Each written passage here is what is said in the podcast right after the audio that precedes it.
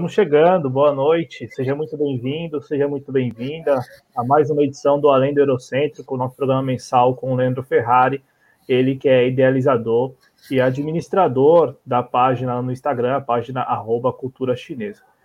Antes da gente iniciar o programa, antes até de eu dar os avisos tradicionais aqui pedindo inscrição e like, como vai, Leandro? Boa noite.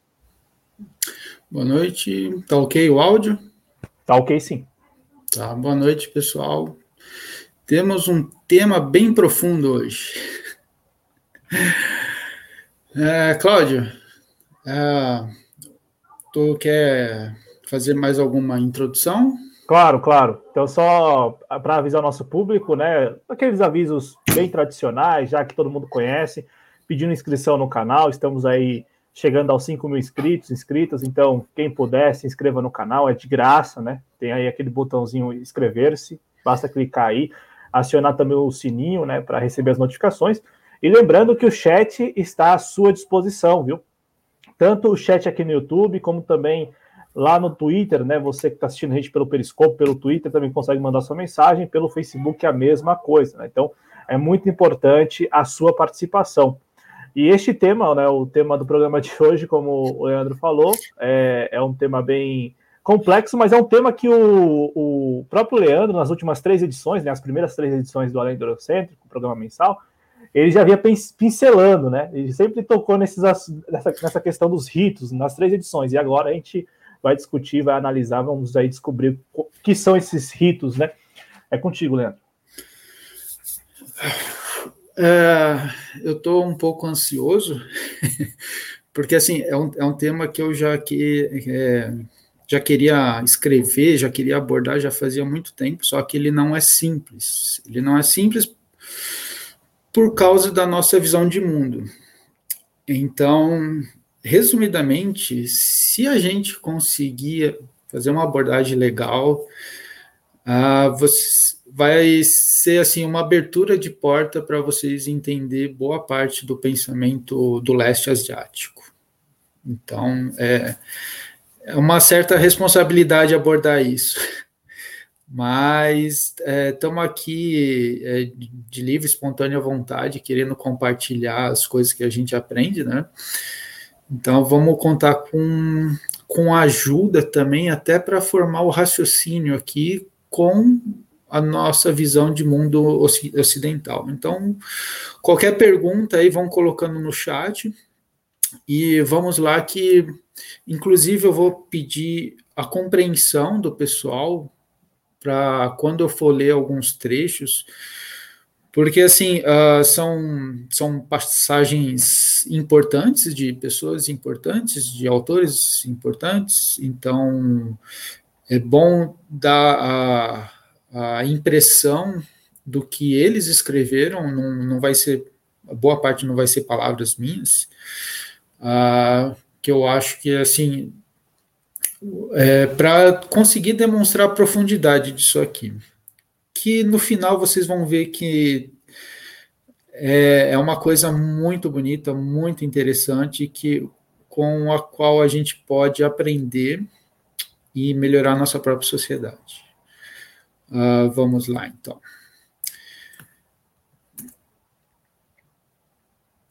É... Está compartilhada a tela? Tá sim, o pessoal está acompanhando com você.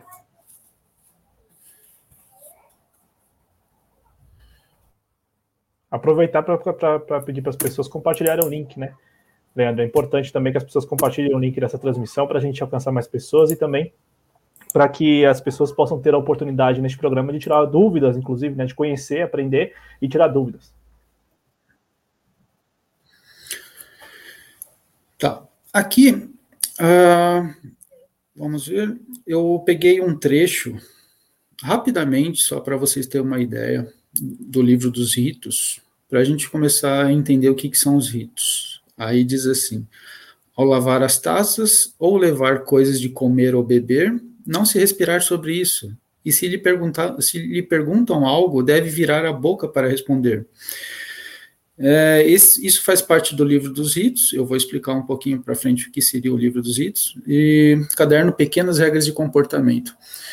Aí vocês dizem, ah, tá, isso aí é só educação, então é só um costume ou só um, uma prática boba? Não, não, aí é que tá. Por isso que o pessoal tem dificuldade, inclusive, para traduzir isso.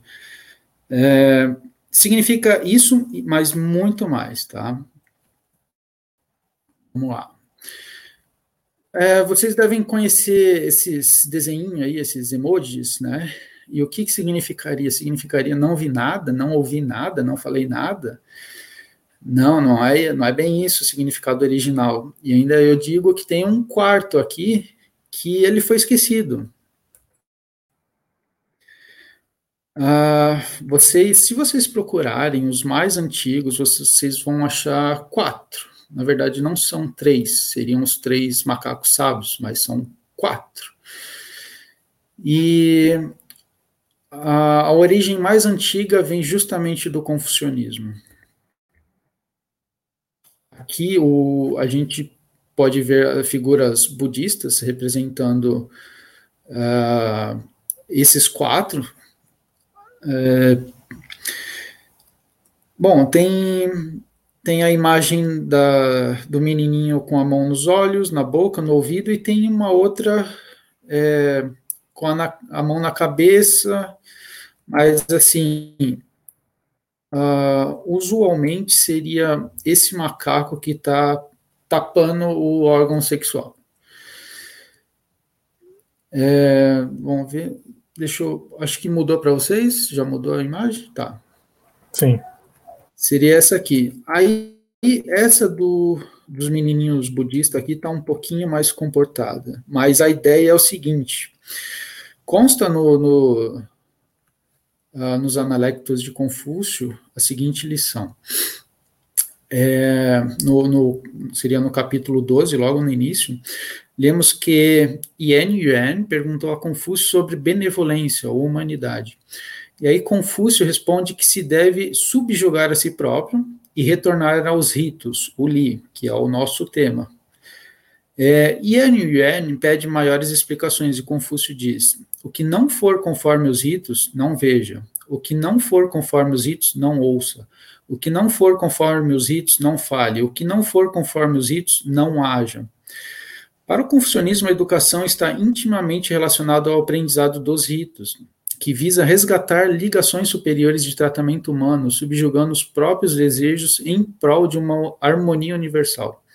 Bom, só nessa lição aqui do, do, dos analectos de Confúcio tem muita coisa.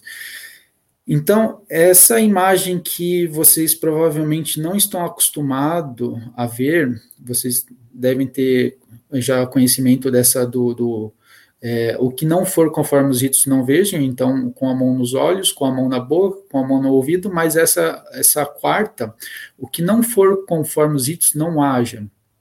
É, daí aqui, é, não necessariamente é aquela do macaquinho tapando o órgão sexual, mas assim, não faça atitudes é, que seria contra os ritos no, no, no geral. É, claro que aí a demonstração de, de do tapa-sexo está é, tá ligado com essa, é, esse desejo primitivo do, do ser humano. Ah, isso é só, só o início tá, da apresentação. Aqui eu demonstro ah, seriam as cinco virtudes tradicionais do confucionismo e os seria os, os cinco elementos ou uh, tem outras traduções também seria o, Shin que estaria ligado a questões, uh, vamos dizer assim, que seria uh, tudo em, em termos de, do número 5, então são cinco órgãos, são as cinco direções. Aí você me pergunta, ah, como assim cinco, cinco direções? Sim, porque o centro também é considerado uma direção. Então, não é que nós temos norte, sul, leste, oeste, mas o centro também seria uma quinta posição. Então, tudo isso em termos de cinco elementos, e nós temos as cinco virtudes. Então, quando eu coloco aqui que esses ritos seriam uma das cinco virtudes, eu quero demonstrar a importância disso. Aí, na, nas figuras aqui nos caracteres, estão representados sinceridade, é, conhecimento, os ritos, justeza e benevolência. Então, os ritos seriam uma dessas cinco virtudes. Aí eu quero demonstrar justamente a importância disso aí. É, essa é uma frase que eu peguei do Herbert Fingeret. Ele tem um livro muito bom. É, ele não é muito grande, mas é, ele tem uma percepção muito boa dos analectos de Confúcio. E ele diz assim: a pessoa tem que trabalhar muito e duramente para aprender o que seja os ritos. Então, não é, não sou eu que estou falando, tá? Uh, outras pessoas que já estudaram muito mais do que eu estão falando isso aí. Brian van der Norden, que é um, é um sinólogo contemporâneo, é, tem poucos livros dele, talvez um ou dois no máximo, traduzido em português mas ele diz assim que os ritos é um dos temas mais importantes do confucionismo e muito mais difícil de serem compreendidos por nós hoje do que os demais temas. Dentro desses demais temas, ele, ele, ele disponibiliza assim no livro dele felicidade no mundo cotidiano, tradicionalismo revivalista, família e, e cuidado diferenciado e cultivo ético. E os ritos seriam um dos mais difíceis Uh, aqui, vamos ver se vocês conseguem. Vou tentar aumentar um pouco. Isso aqui eu, eu compartilhei do, no meu perfil no Instagram para trazer uma, um, algum aspecto ocidental parecido com o que Confúcio já falou, isso aí há 2.500 anos atrás, mas as frases de Maquiavel e Montesquieu também. É, Confúcio, nos Analectos de Confúcio, diz assim: guie o povo por meio de políticas governamentais e nivele, aí nivele o povo por meio de punições. E o povo as evitarão, evitarão o que? As punições, e não terão vergonha. Guie por meio da virtude e nivele por meio dos ritos, e o povo terá senso de vergonha e correção. Maquiavel escreveu: E onde algo por si só sem a lei funciona bem, a lei não é necessária, mas quando esse bom costume está faltando, a lei imediatamente se faz necessária. E o Montesquieu, quando um povo é virtuoso, bastam poucas penas. Quando um povo tem bom costume, bons costumes, as leis tornam-se simples. Uh, aí o que, que aconteceu? Que é bom trazer isso, isso, essa frase do Confúcio, porque ela é bem emblemática. O Herbert Fingeret, a, a percepção dele do, do, do que, que o Confúcio quis trazer no tempo dele foi que, assim, em termos gerais, existem três maneiras pelas quais as práticas convencionais podem ser estabelecidas: por comando efetivo, então, no caso, um comando duro da lei, por acordo comum, o, uh, seria consenso, o que também exige um certo desgaste, e por herança, por tradição aceita, que é justamente onde Confúcio tentou, vamos dizer assim, é, desenvolver a filosofia dele. Eu já citei a, a cronologia da, da história chinesa, que ela é bem antiga, Uh, mas vamos, vamos lá de novo. Nós temos antes de mais de 4 mil anos atrás, ali 2100 para trás, a época dos heróis lendários. Depois a gente tem na historiografia chinesa o que seria a primeira dinastia, a dinastia Xia, a dinastia Shang, aí a dinastia Zhou. A dinastia Zhou teve alguns períodos. Teve esse período que a gente pode chamar de Zhou Ocidental, que foi o melhor período da dinastia Zhou.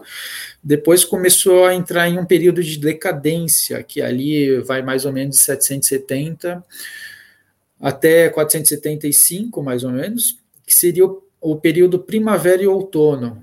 E depois foi um período de intensificação de guerras, que é conhecido como o período dos estados combatentes, até que por fim veio a dinastia Qin e veio a unificação da, de todos aqueles estados pelo a unificação através do domínio mesmo, do domínio na força bruta, na, na, na por meio de guerras. Então, esse período de 550 anos de guerras cada vez mais violentas e brutais, é, que pegou ali os dois últimos períodos da dinastia Zhou, foi muito importante. Foi, é, é foi nesse período que se desenvolveu as 100 escolas de pensamento.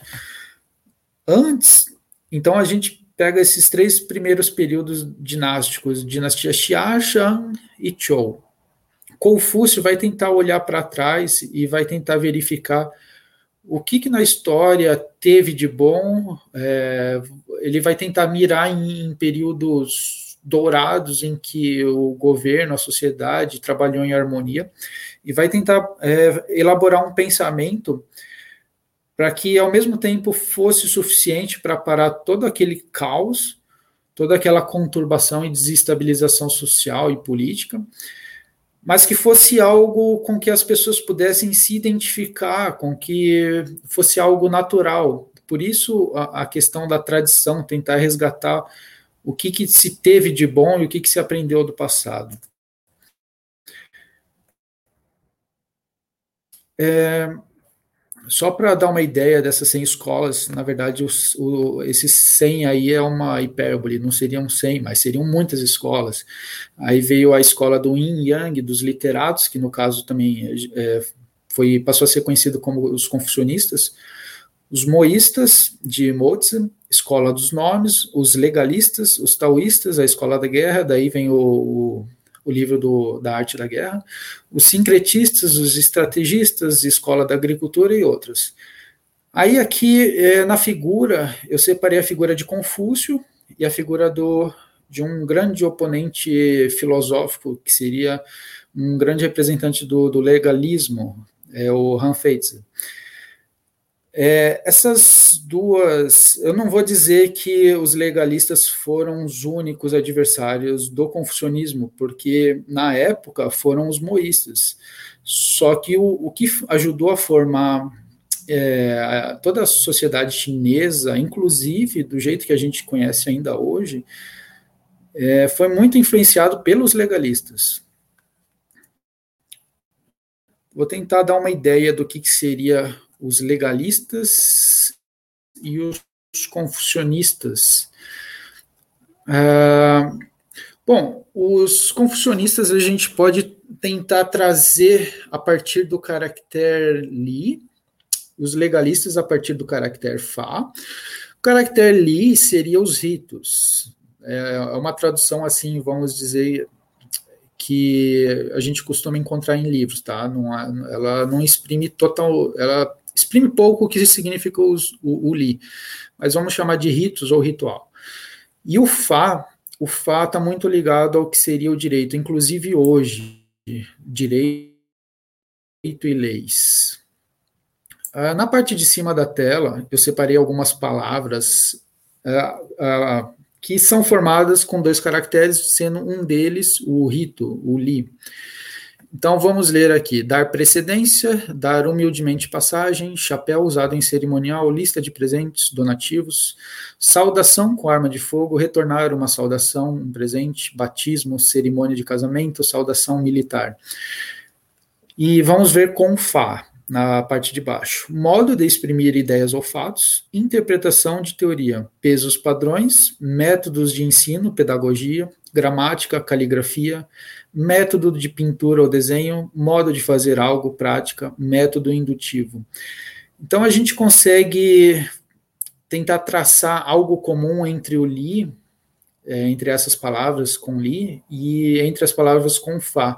Com li tem uma, um sentido de protocolo de relações humanas, protocolos, ou mesmo o que a gente vai tentar aqui abordar hoje, que seriam cerimônias, ritos, rituais, mas é algo diferente do Fá. O Fá traz algo bem metódico, seria métodos, está é, tá ligado com, com procedimentos. Então é algo, vamos dizer assim, que está é, tá mais apartado de uma humanidade do que o Li.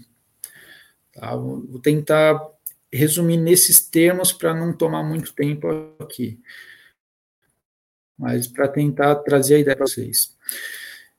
Uh, esse filósofo, Schintz, ele foi muito importante. Ele não entrou como é, um dos que escreveu obras sobre o confucionismo e, e teve sua obra reconhecida institucionalmente é, é, nos concursos públicos, porque um dos principais alunos, discípulos de Schintz, foi justamente alguém que foi uma pessoa muito competente, mas ela foi, ela, vamos dizer assim, que ela se aliou ao principal aderente do legalismo e, inclusive, seria o, o, o conselheiro Lice.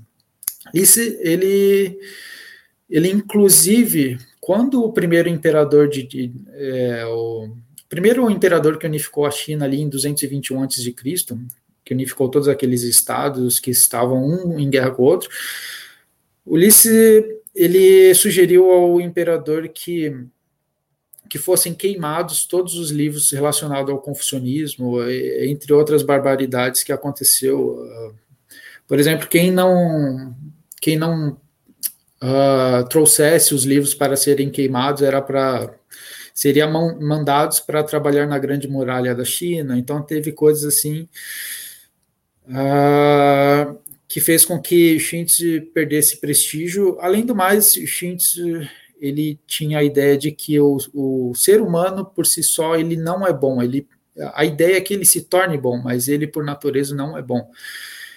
E o principal é, vamos dizer assim, o principal personagem que contrasta com Shintz foi Mencio.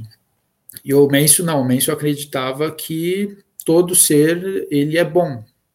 O, se ele não vai para o lado da bondade, é porque isso aí se perdeu. E só que tanto um como o outro, eles justificam que é, você tem que praticar o aprendizado. É, então, são lados do confucionismo diferentes, mas são vertentes do confucionismo. E esse filósofo Schintz, ele, ele traz assim como origem dos ritos, que eu acho muito interessante a visão dele.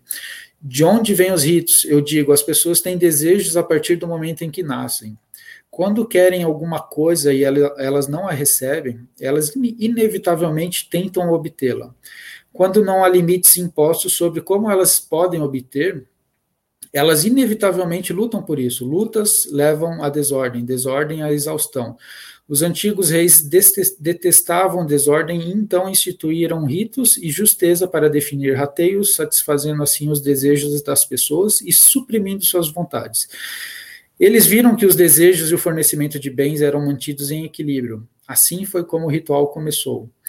Essa visão é, é muito importante vocês terem em mente, porque vai no mesmo sentido daquele trecho dos analectos que eu, que eu falei, que é subjugar a si próprio e retornar aos ritos.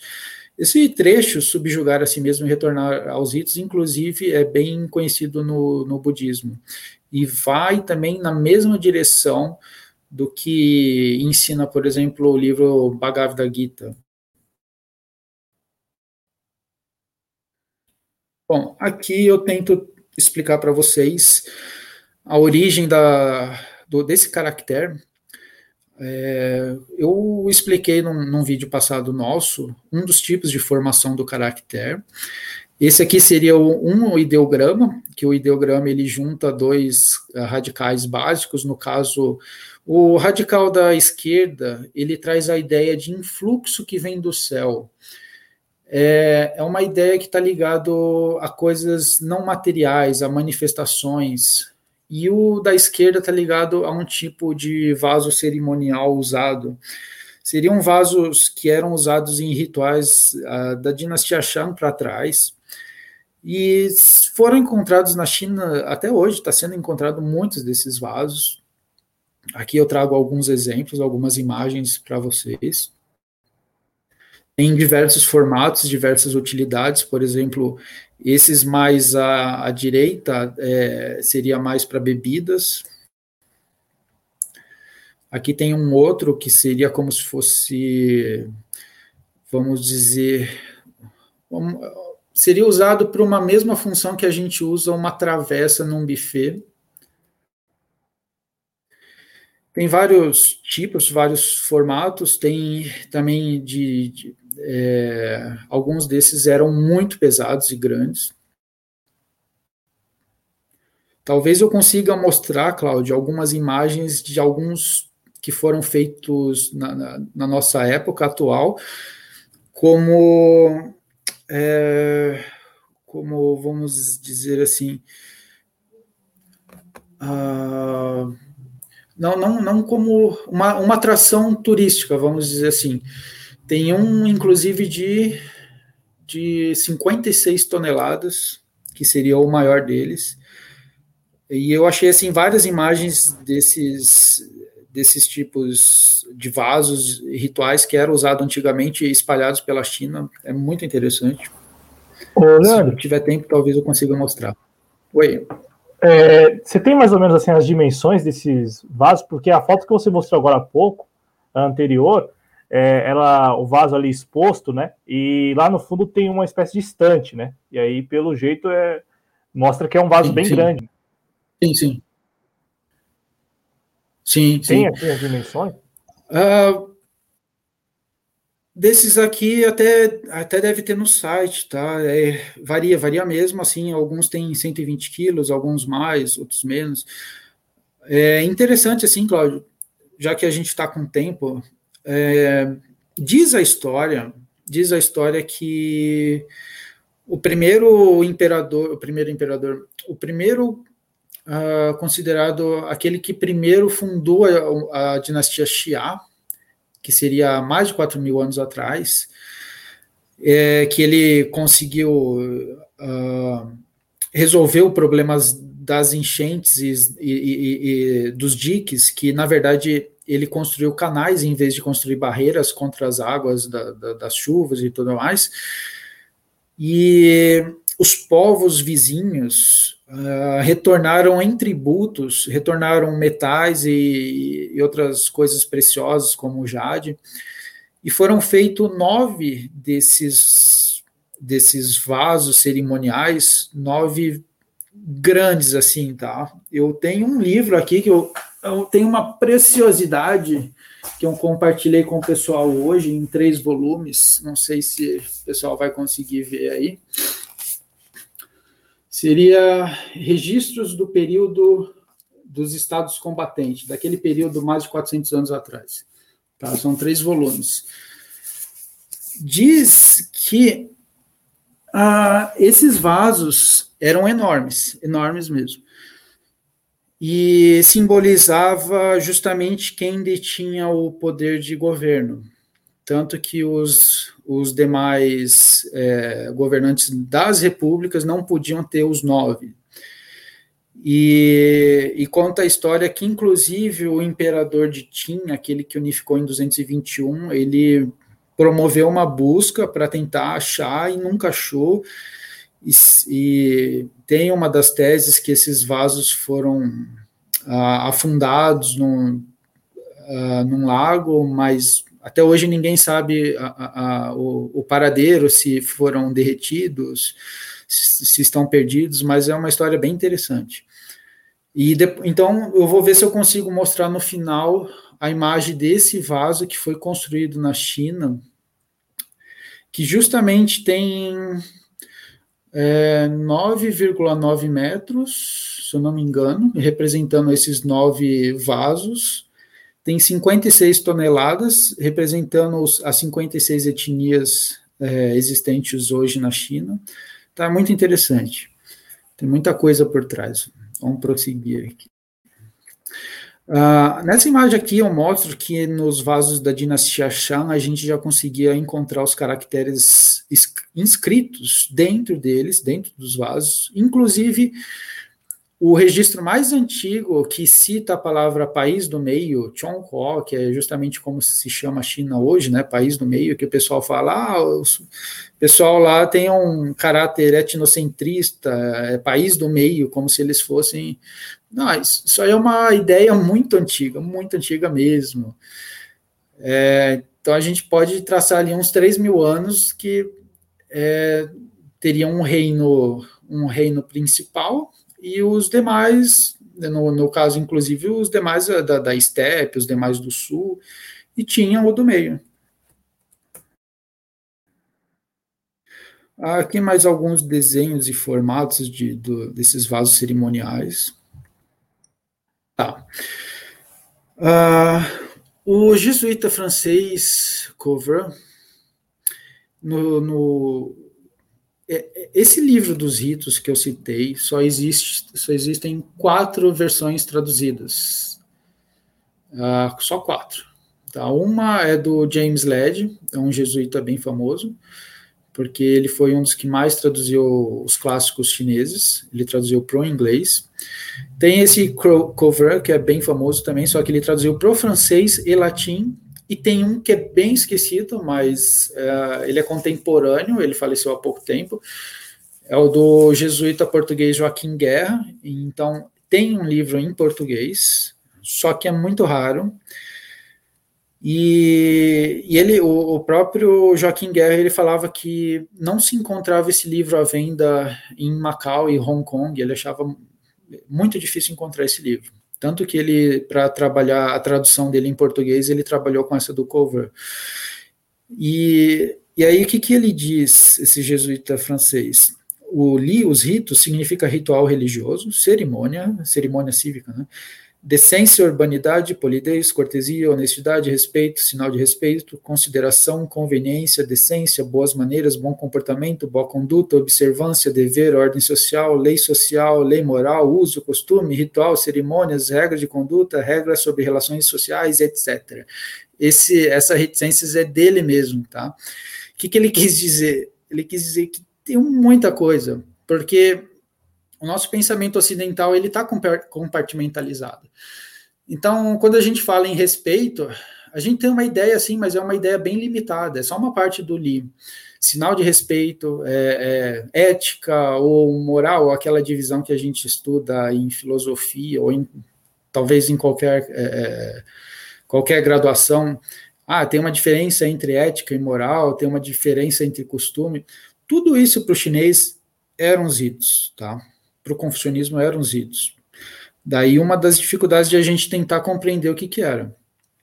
Uh, os ritos incluem uma série de atividades, desde cerimônias religiosas minuciosas até questões da, da etiqueta cotidiana e de como, ver, eh, como viver bem em geral.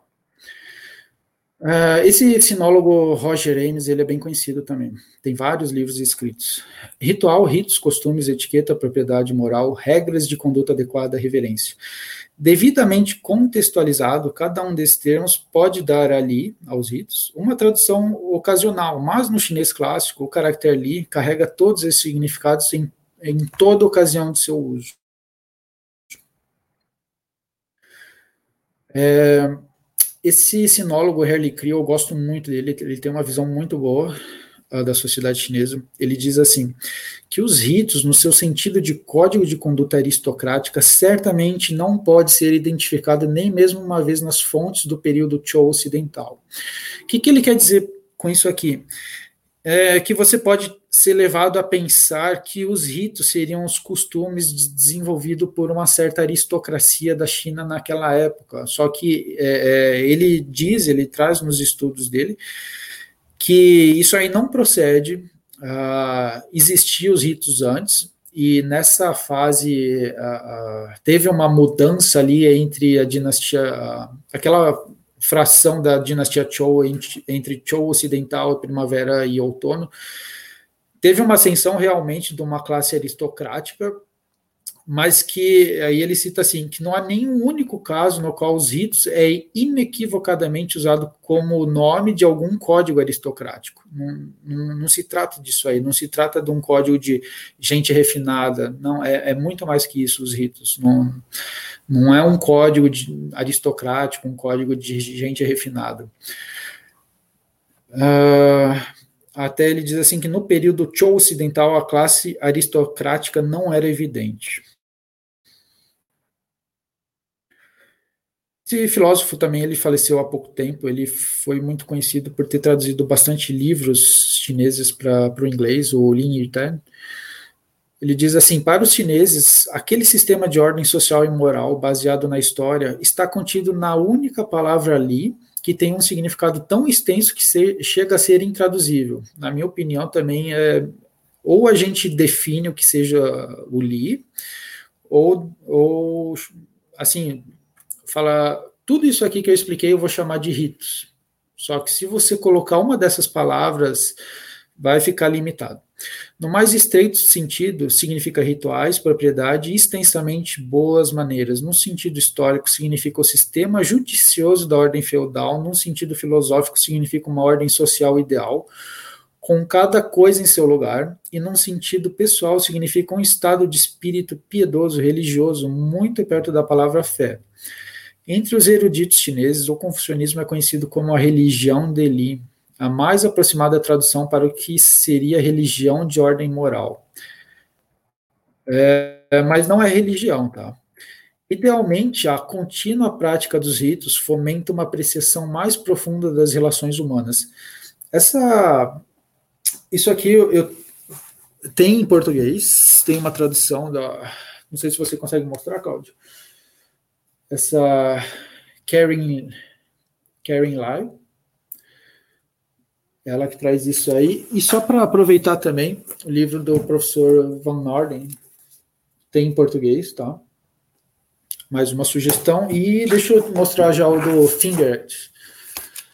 Não tem em português, é, mas é, é um livrinho curto, bem curto, mas é muito boa a percepção que ele teve dos analectos.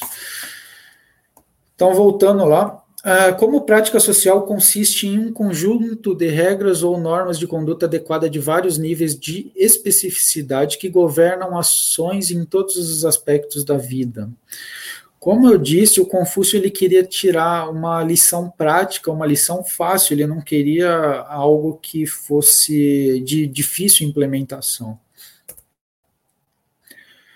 Para muitas pessoas, os ritos nada mais são do que um conjunto de regras ou procedimentos formais que as pessoas observam em celebrações ou cerimônias.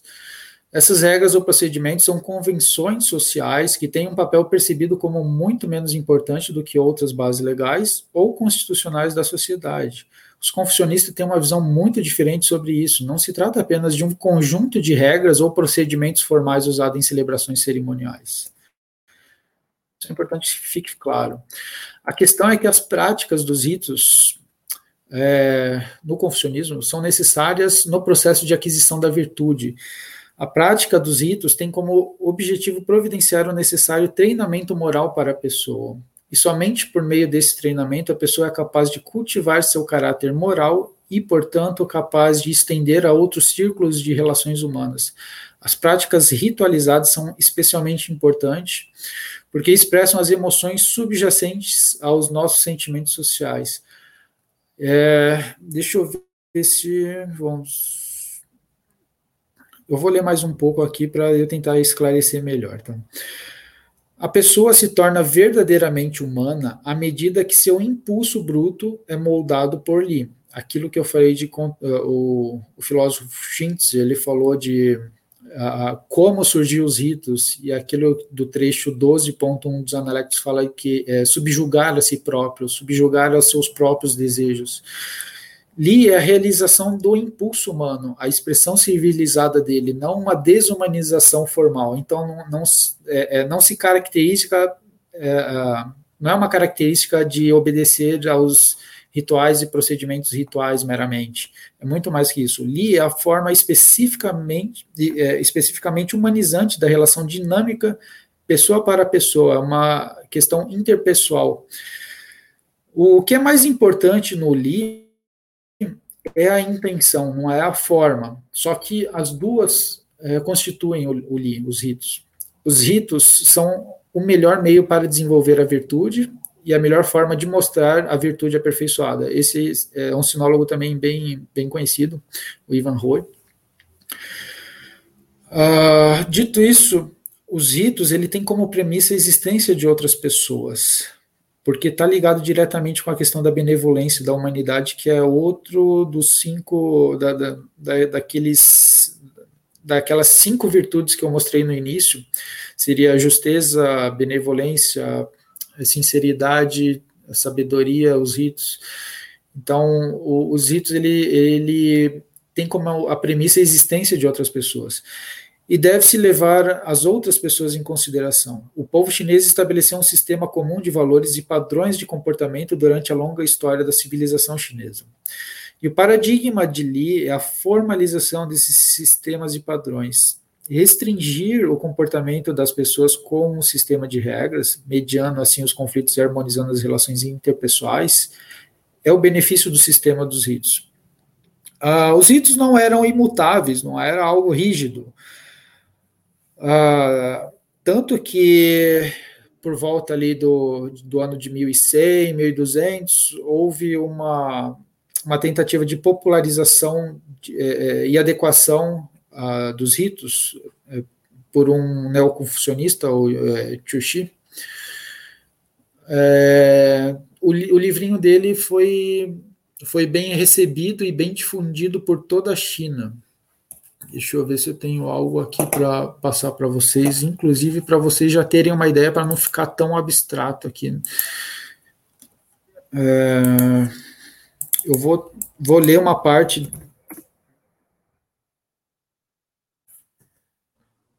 Enquanto isso, só pedir para o pessoal. É, o Chuxi escreveu essa obra que chama Rituais da Família simplificando e popularizando os ritos como casamento, tratamento dos idosos, funerais, veneração dos ancestrais e outros. Não que eh, esses ritos já não existiam antes, mas ele tentou deixar de um jeito mais simplificado e tentou difundir por toda a China, até que uh, no, a gente tinha aí até o início do, do século passado, em diferentes partes da China, uh, se encontrava eh, esses rituais que foram ensinados ali no século século XII, se encontravam esses ritos sendo praticados.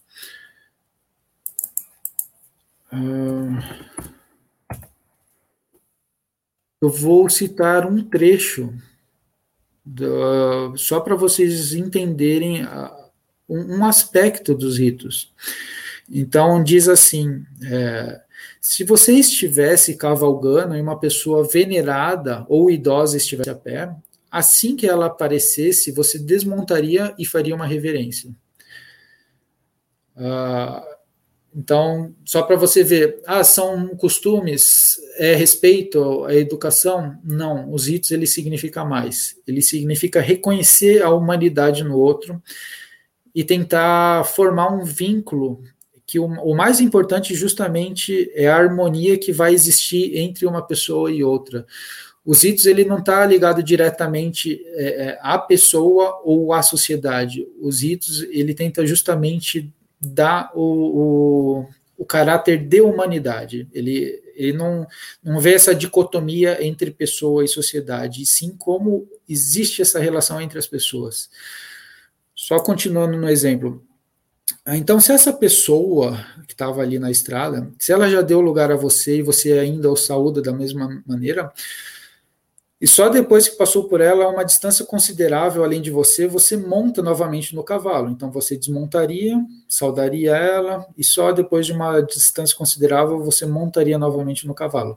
Se a pessoa venerada ou senhor ordena que você remonte o cavalo, você se recusa veementemente. Não, não, por favor, não, eu vou desmontar. É, entende? É, tem, tem uma questão até é, aquele excesso de polidez quando a gente visita a casa de alguém e você fala, ah, eu tô indo, aí a pessoa fala, ah, mas já vai, é, tem um ritual, e, e, aí é justamente aí, aí que eu vou tentar trazer os nossos exemplos cotidianos, tá, Cláudio? Mas é mais ou menos nesse sentido, ah, você, ah, já vai.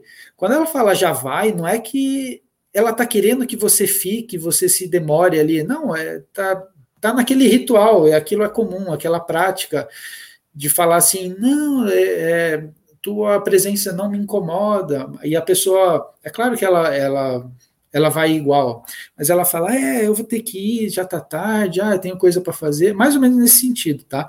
Então, é, porque assim, uh, tem outros exemplos, inclusive, sabe? Por exemplo, quando quando uma autoridade fosse visitar uma outra autoridade num, num estado vizinho, ela dizia que ela chegava no, na, no, portão, aí a autoridade recusava, aí ela pedia novamente.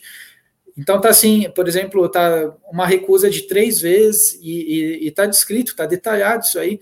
Só que não é que ela fosse negar, não, era um ritual assim, não, você não pode. Ah, mas eu, eu venho humildemente é, é na presença de fulano de tal. Então tinha isso, né? Aí continuando, se você encontrar um colega e ambos estiverem a cavalo, cavalgando em lados opostos na estrada, curvem-se um para o outro e passem. Se ele estiver a pé e ceder a você, antes de você alcançá-lo, desmonte e faça uma reverência para ele. Quando ele, quando ele tiver passado, monte novamente o cavalo. Se você encontrar um júnior ou alguém mais jovem e vocês dois estiverem a cavalo, se ele ceder antes de você alcançá-lo, faça uma reverência e passe. Se ele estiver a pé e ceder a você antes de alcançá-lo, desmonte faça uma reverência. Com o jovem, não precisa desmontar. É, então, assim, ah, é só educação, é só polidez. Não, tem, tem uma questão de reconhecer a humanidade, tá? Eu vou. Uh, eu vou trazer relatos, inclusive, do Mateorite, para deixar mais, mais claro isso aí. O Mateorite, lá em 1600, na China. Uma pessoa muito importante, o jesuíta muito importante. Então, vamos continuar aqui. Tá. Eu trago a questão dos clássicos chineses, essas obras clássicas com, cobradas nos concursos públicos chineses. As cinco tradicionais seriam essa que está num. Eu separei num quadradinho em verde. Seria ali do lado esquerdo o livro das mutações, livro das poesias, livro dos documentos, livro dos ritos e primavera e outono. Esse livro dos ritos, eu vou detalhar um pouquinho aqui para mostrar para vocês. Então, o, o, os ritos, ele estava incluído nesses clássicos, eles foram cobrados nos concursos públicos por quase dois mil anos. Uh, dentro do, desse livro dos ritos, a gente tem dois cadernos muito importantes, que é, chama O Grande Aprendizado e o Caminho do Meio.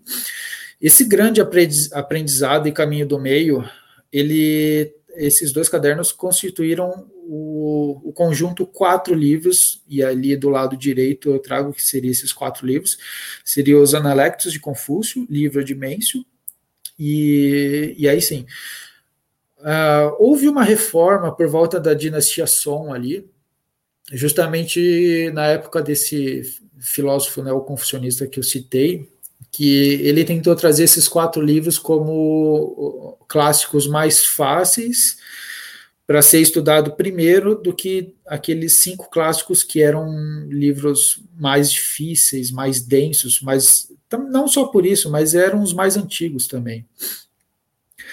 Então, assim, é, para vocês verem a importância desse livro dos ritos, dois cadernos, que é o Grande Aprendizado e Caminho do Meio, constituía também os quatro livros.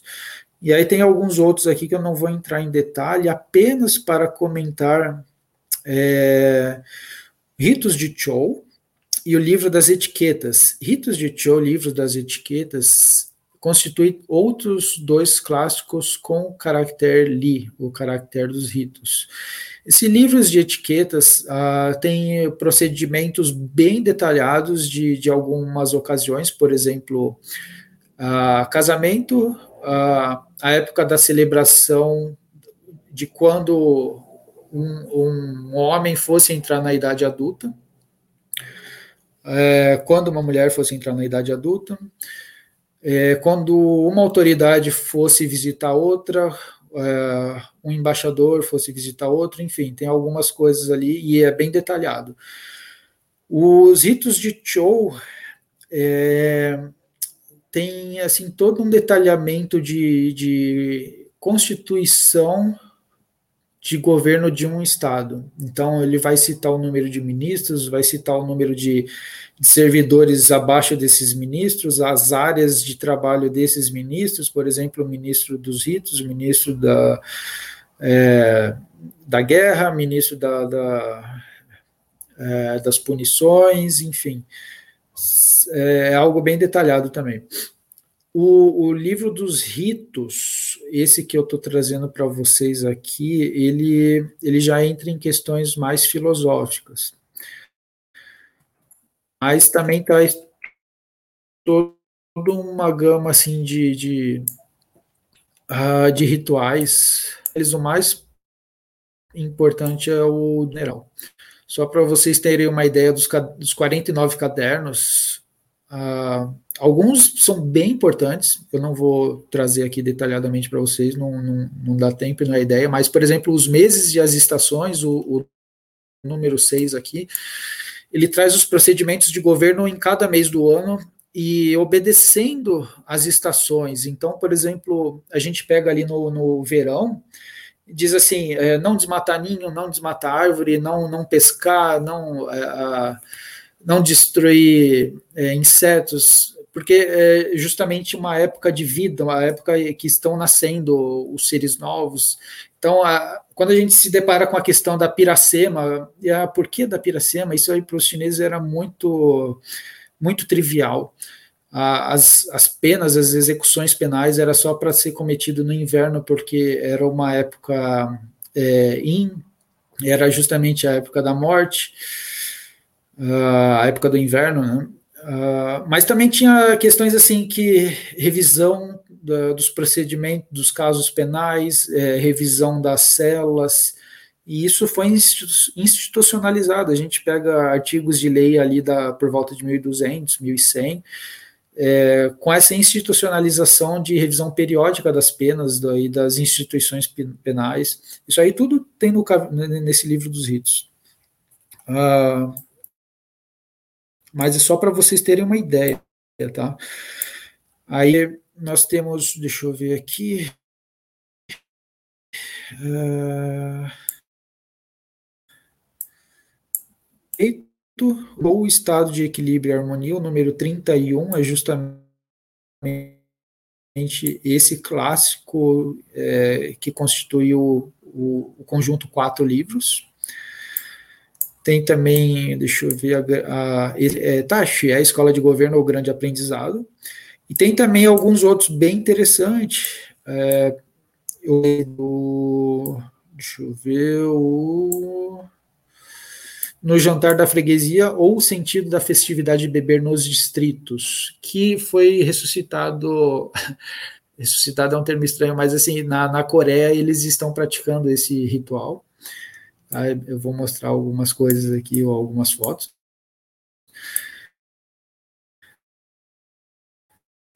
É, sobre a música, o número 19 Uh, a música está intimamente relacionada também com Lee.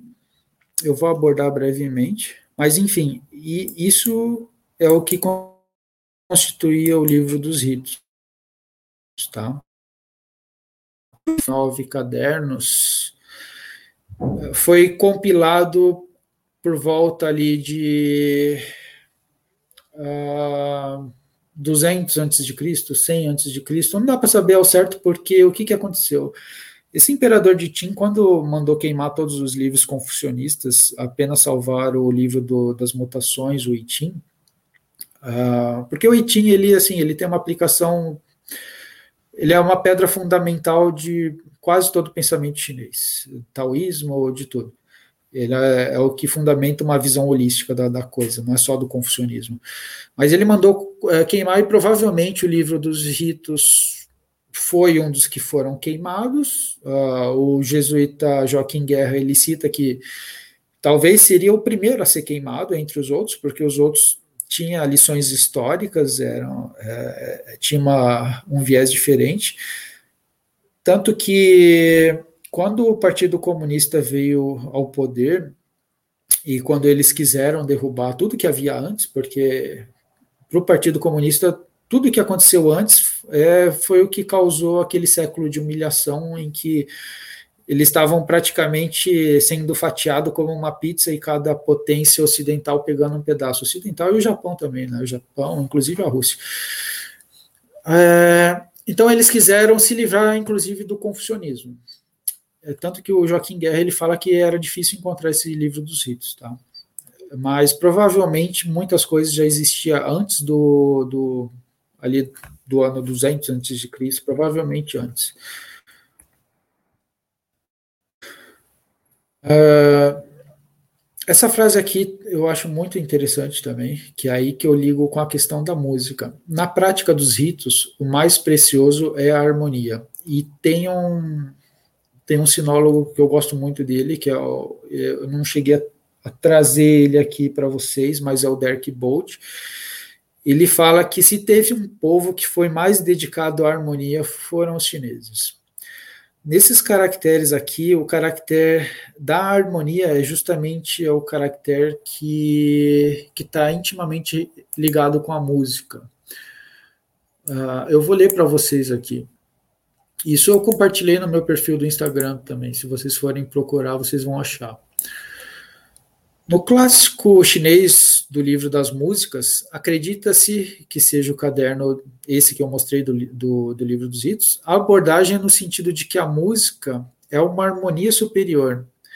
Seria uma regulação de harmonia pura, algo de que a natureza humana não pode dispensar. No pensamento tradicional chinês, o mundo humano é ou deveria ser um reflexo do mundo não humano, e a natureza do ser humano é uma ligação essencial entre esses dois mundos. Os ritos e a música se assemelham à natureza entre céu e terra. A música seria uma harmonia entre céu e terra. A música se manifesta a partir dos movimentos da alma, os ritos se movimentam a partir de movimentos do corpo. Isso aqui eu tirei do próprio. É, é, é uma tradução feita a partir dos caracteres chineses mesmo, tá? Não é minhas palavras. É, e eu escrevo assim: perceba o enfoque dado nos, nos, clássicos chineses. Eles formavam o núcleo do currículo estatal. Então, se a gente pegar ali música, é, vamos voltar aqui rapidamente. O livro das músicas, livro das, das, poesias, e você fala, pô, como é que isso aí forma o núcleo do currículo estatal chinês? Livro de poesia, livro de, de música.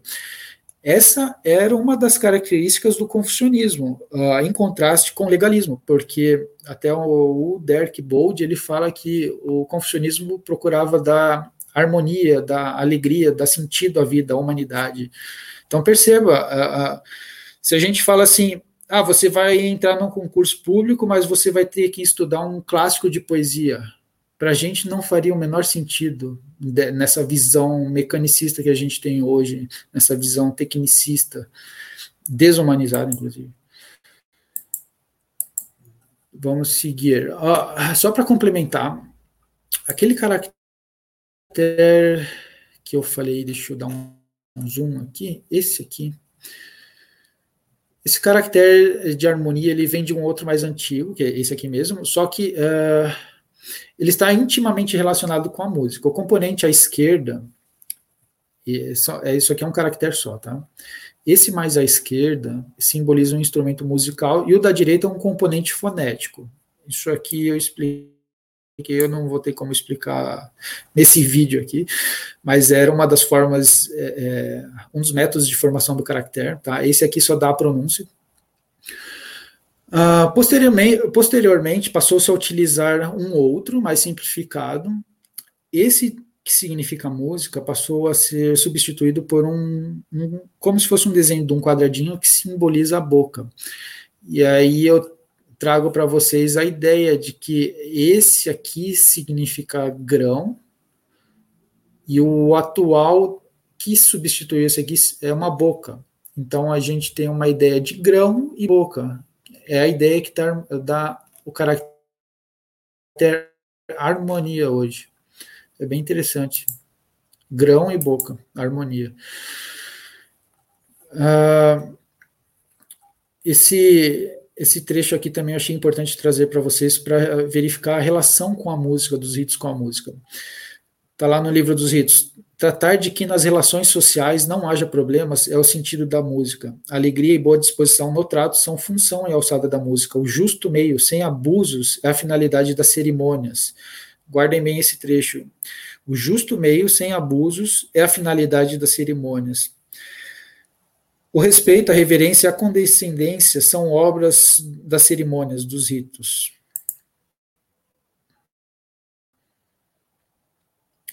Aqui eu vou trazer aquela festividade que foi, é, foi restaurada e, e, eu consegui algumas fotos na Coreia. Esse do sentido da festividade de beber nos distritos.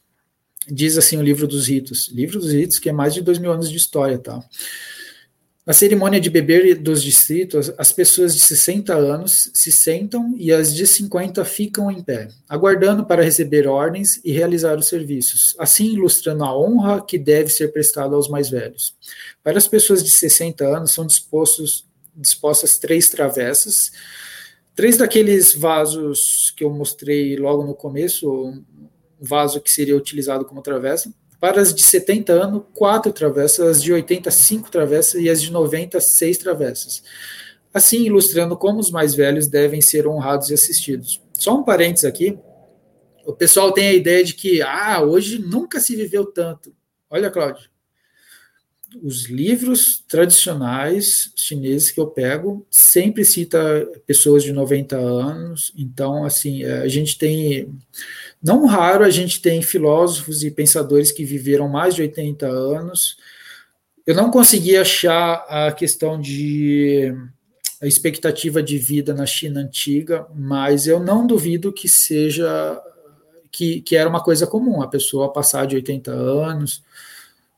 Tá? Então, essa ideia de que ah, hoje nunca se viveu tanto, Talvez, se você comparar 200 anos, 300 anos atrás, só que isso aí para a China não é nada. 300 anos, 200 anos não é nada. Quando o povo sabe honrar e assistir os mais velhos, então, em casa, eles podem praticar a devoção filial e fraternal. Em casa, devoção filial e fraternal, e por fora, honrando e assistindo os mais velhos. Então, sua educação foi completa, e isso leva paz e tranquilidade ao Estado. Então, olha só, a gente a gente tem uma questão da ideia do sentido da festividade de beber nos distritos. Isso acontecia é, no mínimo uma vez por ano, pelo que eu li, e tinha justamente essa ideia. A, cada, cada cerimônia dessa tinha aquela ideia de tentar resgatar a humanidade, um, um valor maior do que a própria vivência. Cotidiana entre as pessoas, mas o, o foco no relacionamento harmonioso. Então, quando diz assim, ó, isso leva a paz e tranquilidade ao Estado, sabe? É, é, isso tudo, os, os ritos tinham essa função. Continuando aqui, uh, desse mesmo caderno do, do, do, sentido da festividade de beber, tal honra e humildade, pureza, respeito, era como as pessoas superiores se relacionavam. Quando elas davam honra e mostravam humildade, nenhuma contenda surgia. Quando mantinham pureza e respeito, nenhuma rudeza surgia. Quando não havia rudeza ou contenda, as brigas e disputas eram mantidas à distância. Quando não brigavam nem disputavam, não surgiam males de violência ou desordem. Foi assim que as pessoas superiores evitavam a calamidade de outros homens, e, portanto, os sábios instituíram as observâncias nessa cerimônia para assegurar tal resultado. Aí aqui só mostrando as fotos atuais, tá? Isso aqui é na Coreia, não é na China. É, são praticantes do confucionismo. Então a gente vê a reverência aqui, o cumprimento, a saudação. Né? Aqui um, numa outra imagem. A gente lia, por exemplo, nesse livro dos ritos que. Não, desculpa, ah, nos relatos de Mateorite. Isso é bem interessante. Ele, a gente lê lá o livro dos ritos de mais de dois mil anos de história e lê os, o, os relatos de Mateorite do ano de 1600 e a gente vê é, é, a coisa mantida, sabe? Isso é muito interessante. Eu vou tentar trazer para vocês aqui. Vamos ver se. Uh, vou, vou, terminar, depois eu, eu trago o relato dele. Eu só vou trazer aqui a questão da controvérsia dos ritos chineses. Ali, durante os, os séculos 17, entre 17 e 19, é, desculpa, entre 17 e 20, houve na Igreja Católica um desentendimento entre jesuítas, dominicanos, franciscanos e agostinianos. Apenas os jesuítas defendiam que não havia problemas nas práticas confucionistas com as crenças católicas. Uh, teve uma ordem, é, essa da bula de 1715 do Papa Clemente, inclusive Clemente XI, que diz assim: Nenhum católico chinês tem permissão para venerar ancestrais em seus templos familiares. É uma meteorite, é, por volta ali do, do ano 1600, ele foi o primeiro jesuíta a montar uma missão uh, católica na China. É, ele conseguiu, ele morreu, não lembro se foi em 1610 ou um pouco depois, e essa missão católica continuou. Então, assim, aí você vê católico chinês como assim, é lá no ano de 1705, porque eles monta, conseguiram montar uma missão jesuítica.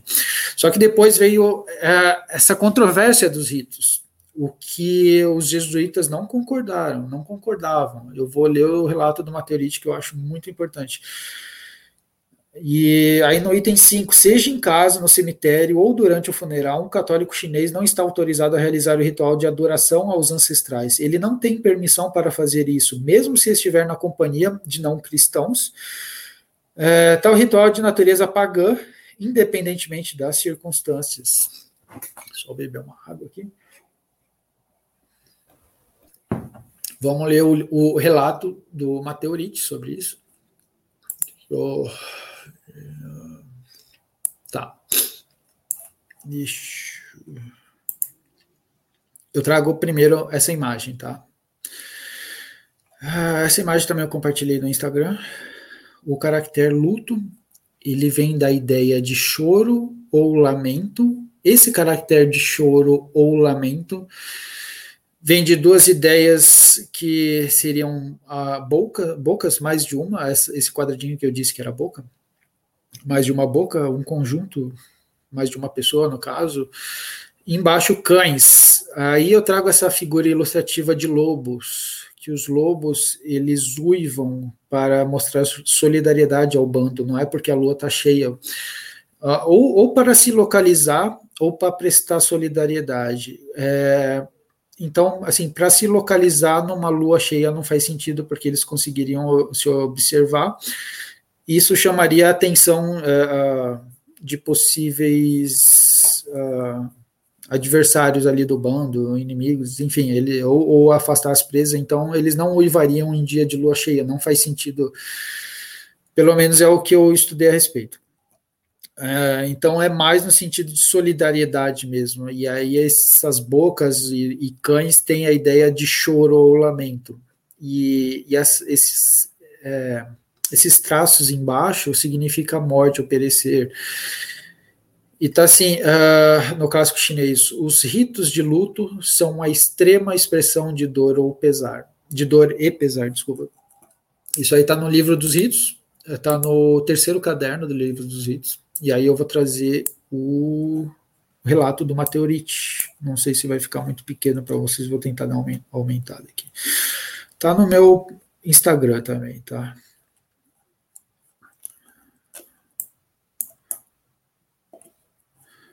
É... Tá.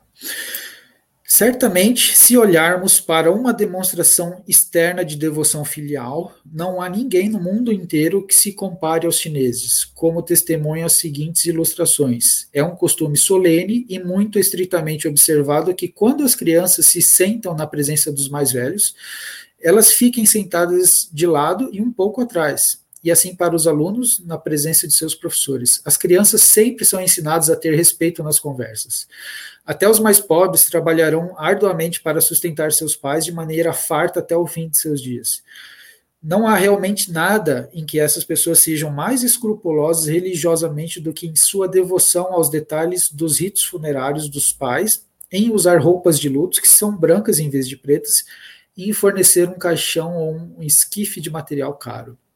A cerimônia mais comum praticada por todos os literatos, desde o rei até o mais baixo deles, é a dos ritos fúnebres anuais, que já descrevemos. Como eles próprios dizem, consideram essa cerimônia uma honra concedida aos seus ancestrais, que partiram da mesma forma que poderiam honrá-los se estivessem vivos. Então não era uma questão uh, de religiosidade a, a, veneração poderia dar esse aspecto, aspecto mas não era. Uh, eles realmente não acreditam que, que os mortos realmente precisam dos alimentos que são colocados em seus túmulos, mas dizem que observam o costume de colocá-los ali porque parece ser a melhor maneira de testemunhar seu amor por seus entes queridos que partiram. Na verdade, Muitos afirmam que esse rito, rito particular foi instituído primeiro para o benefício dos vivos e não dos mortos. Dessa forma, esperava-se que as crianças e também os adultos iletrados aprendessem a respeitar e apoiar seus pais que estavam vivos. Quando vissem que os pais que partiram eram altamente honrados por aqueles que eram educados e proeminentes. Essa prática de colocar comida nas sepulturas dos mortos parece estar além de qualquer acusação de sacrilégio e também e talvez também livre de qualquer mancha de superstição, porque eles de nenhuma forma consideram seus, seus ancestrais como deuses, nem lhes pedem nada ou esperam deles alguma coisa. Então, essa questão da, da controvérsia dos ritos imposta ah, por outros segmentos da Igreja Católica não tinha nenhum procedimento, eh, nenhuma procedência. Você via pelos relatos do Mateorite que ele mesmo falou: não, isso aí não, não, não tem caráter religioso. Talvez até se desenvolveu um caráter religioso, mas uh, o sentido fundamental nunca foi esse.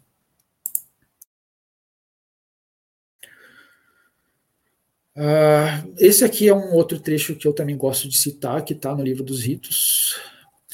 O orgulho não se devem permitir crescer, os desejos não se devem permitir que comandem, a vontade não se deve permitir que seja saciada plenamente, os prazeres não devem ser levados ao extremo. Aqui vai no sentido é, do trecho 12.1 dos Analectos, que é subjugar a si mesmo e retornar aos ritos, que vai no sentido também do, do budismo, do Bhagavad Gita, que é saber que nós temos desejos inatos do, do, do corpo humano, desse, é, dessa constituição material, são desejos de, de por comida, são desejos é, é, de outros aspectos, como sexuais, por exemplo, tanto que tem aquele macaquinho lá que está tapando, né? Enfim, é, é, é essa ideia, e também do, do, do justo meio, os ritos procurava promover isso. Isso aqui está logo no início do, do livro dos ritos. Uh, aqui eu vou trazer uma questão histórica para vocês. Talvez quem, quem seja estudante de relações internacionais vai identificar ou já vai ter lido ou ouvido falar a respeito, que foi, uma, uh, foi algo muito importante que aconteceu, que culminou na, na Guerra do Ópio e aí no centenário de humilhação. Esse é, Cold Hole e o conflito com o britânico, o Lord Macartney, em 1793, quando, pouco tempo depois que os Estados Unidos já tinham ficado independentes da Inglaterra, uh, a Inglaterra sofria ali com a sua com sua balança de pagamento, ela já tinha dominado as Índias, a Companhia das Índias Britânicas. O Lord, Lord Macartney ele era ele era, se eu não me engano, diretor da, da, da Companhia das Índias Ocidentais. E, e aí ele foi para a China e se diz que ah, houve um desentendimento. Deixa eu mostrar. Isso aqui são do, do, do, dois cumprimentos aqui uh, chineses, talvez vocês já devam ter visto em algum lugar, né? ou abaixar totalmente, ou ali só curvar o corpo. Aqui. Esse artigo é um artigo bem recente, de setembro do ano passado. Lord McCartney e as convenientes mentiras da história. Então a gente tem uma ilustração aqui do, do rei chinês na época, o Qianlong, e o McCartney. Uh, ele trouxe algumas coisas que o, o Qianlong ele se recusou uh, e foram descobertos os registros da época. Não, é que foram descobertos. Uh, devido a toda a conturbação social que a China passou, esses documentos ficaram arquivados e começaram a ser desarquivados agora. E esse artigo que está em inglês, tá, é, aí tem uma tradução é, automática do, do Google, é, mas diz assim que o que o, o, o primeiro que o, o Qianlong ele não, o, o, imperador chinês, ele, ele não exigiu e não, uh, não fez muita questão que o Lord Macartney não tivesse cumprimentado como era os procedimentos rituais tradicionais, que era curvar, se, curvar daquela maneira que o, Uh, se conta que por causa dessa recusa que houve todo o desentendimento, mas o imperador chinês é, ele não fazia muita questão. Primeiro que ele sabia que era um estrangeiro, uh, só que teve assim teve uma questão que agradou tanto os chineses Han quanto os britânicos, porque quem estava dominando a China eram os manchus, eram se, é, seria considerado o povo das estepes, um povo externo aos domínios da, da China da época. Tanto que quando houve o domínio, o domínio daquela dinastia, que veio mais ou menos, só para simplificar, do ano 1600 a 1900, foi o maior território, porque juntava toda, todas as estepes do norte. E era considerado povos estrangeiros, povos de fora. Então tinha essa, essa dissidência com os, os Hans, e para os Hans foi conveniente uh, essa ideia de que o Tinilon estava causando um, um, alvoroço, mas não foi bem isso que aconteceu, e tem algumas teses que diz que por causa de informantes do Tibete, eles ficaram sabendo o, o que os ingleses já tinham feito na Índia e os chineses estavam bem preocupados. Eles sabiam, inclusive, do poderio naval chinês, então seria mentira que, que a China foi arrogante, desdenhou do, do da, da, Inglaterra, da potência, eles sabiam. Só que uh, uma, um, uma das teses diz que eles estavam muito mais preocupados com, com com, com o próprio governo de, de, todo aquele país enorme, com uma população enorme, já a maior do mundo naquela época. É, e aí esse artigo traz isso aí, ele, ele tenta demonstrar que, na verdade, essa história que foi contada até pouco tempo está meio deturpada. E está intimamente relacionado com os ritos. Ah, isso aqui também é de um, um post que eu fiz Aqui a gente já está encaminhando para o final e vamos tentar entrar em outros aspectos. É, Tiaí, ele foi uma pessoa muito importante, ele morreu cedo. Né, vocês podem ver aí do ano 200 a 168 a.C., mas assim, ele ajudou a moldar a dinastia Han e a China que a gente conhece hoje. É, ele traz em um dos seus conselhos para o rei naquela época, diz assim: Vou trazer para vocês. Isso aqui está num post meu, tá? Se vocês quiserem conferir, podem verificar lá. Velhos ditados dizem: se não tem experiência como oficial, veja o que os oficiais fizeram antes. O carro virado à frente é um aviso para os que estão atrás. Então, daí a lição do passado. Né? A razão pela qual as dinastias Xia, Shang e Zhou, aquelas três primeiras que eu mostrei, governaram por tanto tempo é que sabiam o que os oficiais haviam feito no passado. Porém, isso não pode ser imitado porque não temos a mesma inteligência dos sábios. Então, digo que a prioridade é escolher boas pessoas ao seu redor e uma educação moral precoce. Com a educação certa e pessoas decentes ao seu redor, o príncipe será honesto e, por sua vez, haverá estabilidade no mundo. Pessoas sem inteligência incomum podem ver o que já aconteceu, mas não podem ver o que vai acontecer. E daí aqui a ideia dessa frase de quem não esquece o passado é o mestre do futuro. O propósito de um rito é impedir que algo aconteça. E a, e a lei é usada para proibir algo após o evento. Então, sua função legal é fácil de ver, enquanto a eficácia do rito é difícil de saber. Esse trecho eu considero ele bem importante. O propósito de um rito é impedir que algo aconteça antes de acontecer. A lei é usada para proibir algo após o evento, então sua função legal é, é fácil de ver.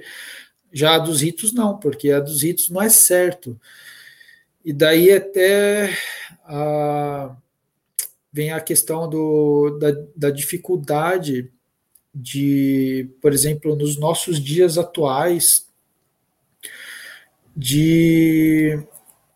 Ah, deixa eu até trazer aqui sobre o princípio da precaução. Precaução? do direito ambiental. Por quê? Ah, porque são, são aspectos que a gente não pode prever, a gente pode imaginar que possa acontecer, mas a gente não tem estudos uh, estatísticos, estudos uh, de algo que já aconteceu. Tá, eu coloquei isso aqui no, no meu livro, aqui ó. Quando houver ameaça de danos graves ou irreversíveis, isso aqui são palavras do, de um professor meu, tá?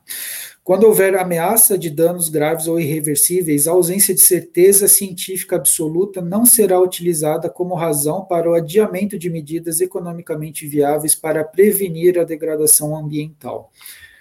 Uh, então, uma das dificuldades que para mim eu coloquei nesses termos é justamente porque nós temos um caráter muito voltado para a lei. É, é então, essa dificuldade do princípio da precaução, para mim, ele é bem filosófico. Ele não é, ele não é uma questão de princípios jurídicos em si, é uma questão filosófica. Uh, continuando, uh, aqui nas palavras de Tchai. Quanto à prática de recompensas para encorajar o bem e penalidades para punir o mal, os reis de antes foram firmes na implementação de tal política, tão fiéis quanto as estações de administrar esse comando, e tão altruístas como o céu e a terra em cumprir esse método. Então, por que não é usado? Para quem defende o rito, porém, é mais importante cortar as coisas as ruins antes que elas surjam. Então, lembre-se do que eu falei, o princípio da precaução, antes que elas surjam. Iniciar a educação em um pequeno ponto, fazendo com que as pessoas gradualmente se aproximem do bem e fiquem longe dos crimes, dos crimes sem se darem conta disso. Então, aqui, a, a eficácia dos ritos é difícil de saber, mas ele enfatiza isso. Ele era um confucionista. Confúcio disse: ao lidar com litígios, sou como qualquer outra pessoa. O que precisa é que as pessoas não tenham litígios.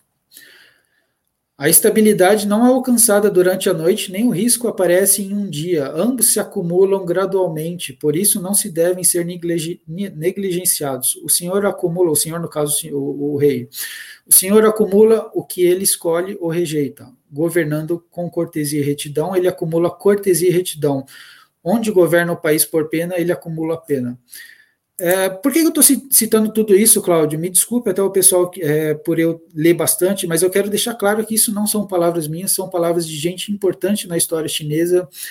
Ah, e o pessoal, ah, ah vamos dizer assim, nós estamos assim numa mentalidade tão imatura com o nosso os nossos próprios governos, tá? Não estou falando só da atualidade, estou falando assim no, no, numa acepção um pouco mais comprida de tempo. Uh, comparado ao que já aconteceu na China, e é justamente é, isso que eu tenho tentado mostrar aqui no, no, nos nossos programas, tentar trazer um pouco dessa riqueza histórica. Tá, aí aqui, uh, deixa eu ver, eu vou trazer um, o Mêncio. O Mêncio é um filósofo chinês, ali o mais importante depois do próprio Confúcio, em termos de confucionismo. É, tanto que o livro dele foi um daqueles clássicos cobrados no concurso público. Para ele, as pessoas eram boas por natureza. É, a, a dificuldade era justamente que as pessoas não se voltavam para si, não se voltavam para o aprendizado e o aprendizado na cultura tradicional chinesa tem a ver com os ritos, tem a ver com a, as relações entre as pessoas, as relações interpessoais. E aí ele tenta demonstrar que as pessoas são boas por natureza. Esse trecho é bem conhecido. Ele ele cita assim uma, uma hipótese de as pessoas vendo uma criança caindo num poço. Uma criança então indefesa, prestes a cair num poço ou quase caindo, você vai ter um sentimento de aflição, e esse sentimento ele é natural em ti, mas não porque você pense uh, em algum benefício que você possa obter em salvar a criança e depois obter esse benefício dos pais, ou porque você vai ficar difamado se não salvar ela. Não, é um, uma aflição natural porque você deseja o bem daquela pessoa e você vê aquela criança caindo, vai te dar uma aflição. Então ele, ele procura demonstrar que uh, as pessoas elas são boas, só que a gente tem que trabalhar isso aí, tem que desenvolver, e os ritos ele vem nesse sentido. E aí eu trago o, um dos princípios é, que ele traz com o caractere germe, germe no sentido é, daquela pontinha de grama que está nascendo, aquilo ali que pode se desenvolver numa árvore enorme, mas é, é a, a, ideia de germe, de, de, de nascimento. O coração da cortesia e da concessão é o germe dos ritos. Então, o, o a, esses caracteres podem ser traduzidos talvez como condescendência, mas é nesse sentido de concessão. E aí, essa figura que eu fiz aqui, é, eu tentei tra trazer um modelo aqui, Cláudio. Tá, vamos, vamos, vamos tentar imaginar aqui. São duas pessoas, esse, esse raio verde, vamos dizer assim, é o mínimo que você precisa para a defesa da sua própria pessoa, do seu próprio corpo. Então, assim, é, é aquele mínimo defensável. E essa, esse, esse círculo laranja seria aquele que você pode expandir ou que você quer expandir. Se uh, eu vou voltar depois no, nas palavras de, do, do tá? Mas vamos dizer que você queira nutrir seus desejos, uh, desejos, por exemplo, de comida, desejos de, de realização de qualquer atividade, deseja expandir esse círculo laranja o máximo possível. Uma hora você vai encontrar com outra pessoa que também está disputando aquele espaço ou aquela coisa. O Li vem tentar dar harmonia a isso. Então, em vez de ter o choque, você ir até o limite, você reconhece o ambiente do outro, você respeita o ambiente do outro, e o Li ele vem tentar trazer esse foco na humanidade, tá? Vamos só relembrar aqui então as palavras de Schintz. Deixa eu ver aqui. De onde vêm os ritos? Eu digo, as pessoas têm desejos a partir do momento em que nascem.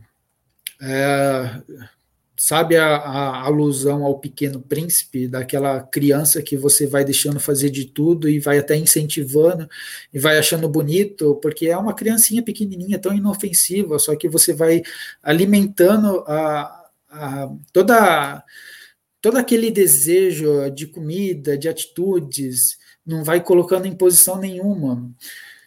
Uh, você vai nutrindo, porque assim, uh, quando você não coloca limite, isso aqui talvez seja clichê, né? Mas a, a criança vai se expandindo, é uma coisa natural. Quando querem alguma coisa e elas não a recebem, elas inevitavelmente tentam obtê-la. Quando não há limites impostos sobre como elas podem tentar obtê-la, elas inevitavelmente lutam por isso. Lutas levam à desordem, desordem à exaustão. Tá? Uh, então, até esse trecho aqui de baixo. Eles viram que os desejos e o fornecimento de bens eram mantidos em equilíbrio. Assim foi como o ritual começou. Então, vamos imaginar. Uh, tem um, um, Tem um exemplo aqui, o. é, Cinedino, Jorge Cinedino, ele foi um dos tradutores dos Analectos e do livro de Lao ele traz um exemplo assim: vamos supor que você entra num transporte público e só tenha um lugar vago e duas pessoas olham para aquele assento. Uma só vai sentar. Só que num processo dos ritos, num processo ritual, quase que, uh, vamos dizer assim, não é algo planejado. É, vamos imaginar duas pessoas uh, educadas, nenhum naquele sentido animalesco que a gente costuma ver nos dias de hoje, mas elas se entreolham e olham aquele lugar vago e uma começa a conceder o lugar para o outro, aí fala, não, senta você, não você, não, não, não, tranquilo, eu não preciso, sabe? Aí vem naquele mesmo sentido que eu falei daquele diálogo, uh, não, não, tranquilo, eu, eu não quero mais, não. Então, aí um concede o assento, o outro concede a questão moral, é, e eles se acertam ali. Então, é, é, justamente esse sentido que é os ritos de dar harmonia, de dar entendimento entre as pessoas.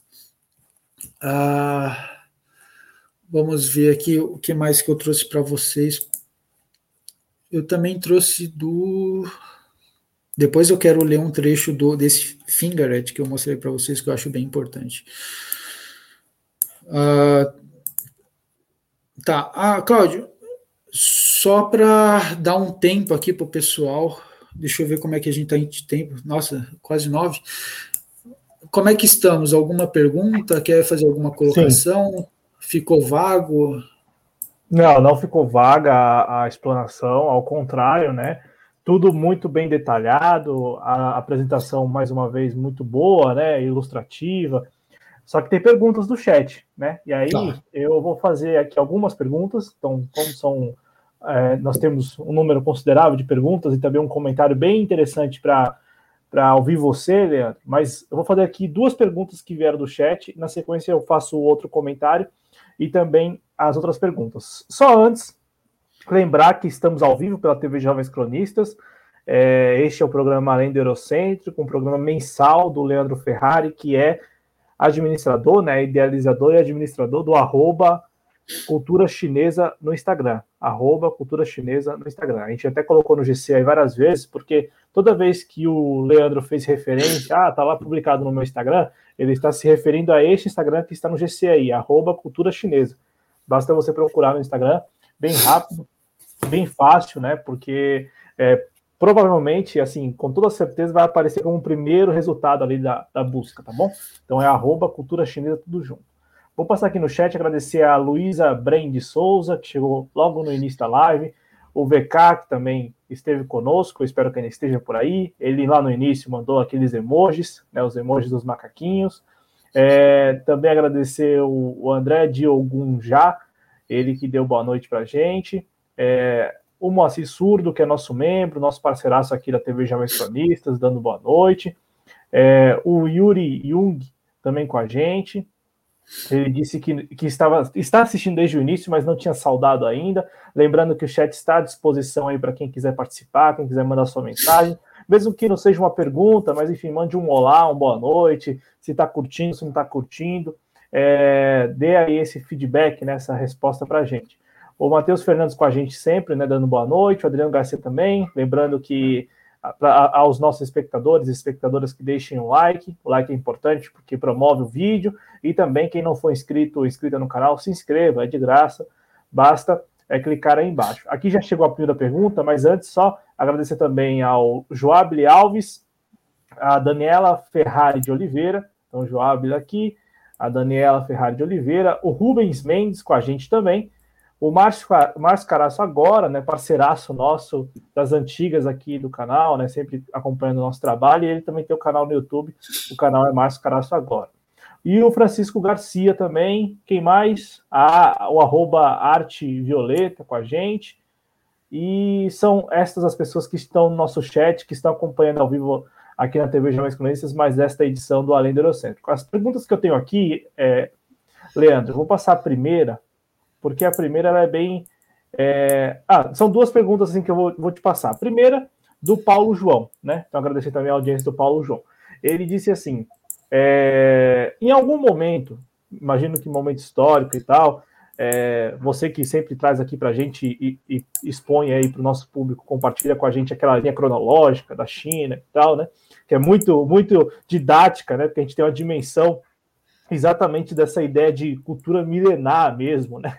Como, como você até brincou, 300 anos para a China é, é, é, fichinha, né? Não representa lá muita coisa, porque nós estamos falando de uma cultura milenar. Mas o Paulo João pergunta, né? Em algum momento houve resistência à aplicação dos ritos? E eu gostaria de emendar uma pergunta é, que por mais de uma vez você se referiu assim, tinham, né? Quando você estava falando dos ritos, você fala assim, é, tinha é, esse respeito, tinha é, sempre mais ou menos colocando no passado, é, a China contemporânea, ela ainda, a sociedade chinesa atual, né, ela ainda guarda é, muito desses ritos, ou boa parte desses ritos, esses ritos ainda estão presentes é, no cotidiano da sociedade chinesa contemporânea, emendando na pergunta do Paulo João, é que ele pergunta a você se em algum momento houve alguma resistência.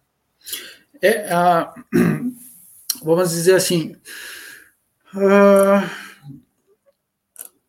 o, o confucionismo, quando ele se tornou se tornou uh, fundamental em termos de ideologia, eu não sei, eu não acho que essa palavra não soa muito bem, mas assim, os eixos fundamentais, tanto que os as obras cobradas nos concursos públicos eram do confucionismo, mas também eles tinham outras, tá? O que, que aconteceu? Eu até, eu até tenho aqui.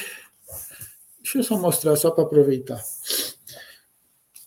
Ah, eu tenho algumas raridades aqui, inclusive uma instituição budista me mandou. Ali na dinastia Tang, por, por volta do ano 1600, eles compilaram uh, o que seriam os princípios de governo da China. E teve lições de vários, várias obras clássicas e vários estudiosos da, até então, inclusive dos legalistas. Então, assim, primeiro que, ao contrário do Lissi, que o Lissi mandou, é, sugeriu que o imperador de Qin queimasse as obras de Confúcio, né? A gente vê historicamente que não houve isso uh, depois da implementação do confucionismo. Então, assim, ah, vamos queimar agora todos os livros dos legalistas. Não, não teve isso, tanto que muito da estrutura legal dos legalistas é, ajudou a moldar a China atual, inclusive em termos de das menores unidades administrativas existentes até hoje, é aquela da época de 221 a.C. O que, que eu quero dizer com tudo isso? Uh, primeiro que o confucionismo ele não foi uma, algo ortodoxo de força, não. Justamente, o Confúcio, ele, ele enfatizava muito os ritos, só que os ritos eles, ele tem que ser algo ensinado, ele não tem que ser algo forçado. Mas uh, como a gente mostrou as palavras do, do, do Shintze, né, a partir do momento que as pessoas nascem, deixa eu compartilhar uma imagem já juntando com a pergunta de, de que se há algum rito, né? Essa imagem inicial que, eu, uh, que a gente mostrou no no vídeo, que é essa aqui, vamos ver se eu consigo mostrar. Ah, da criancinha.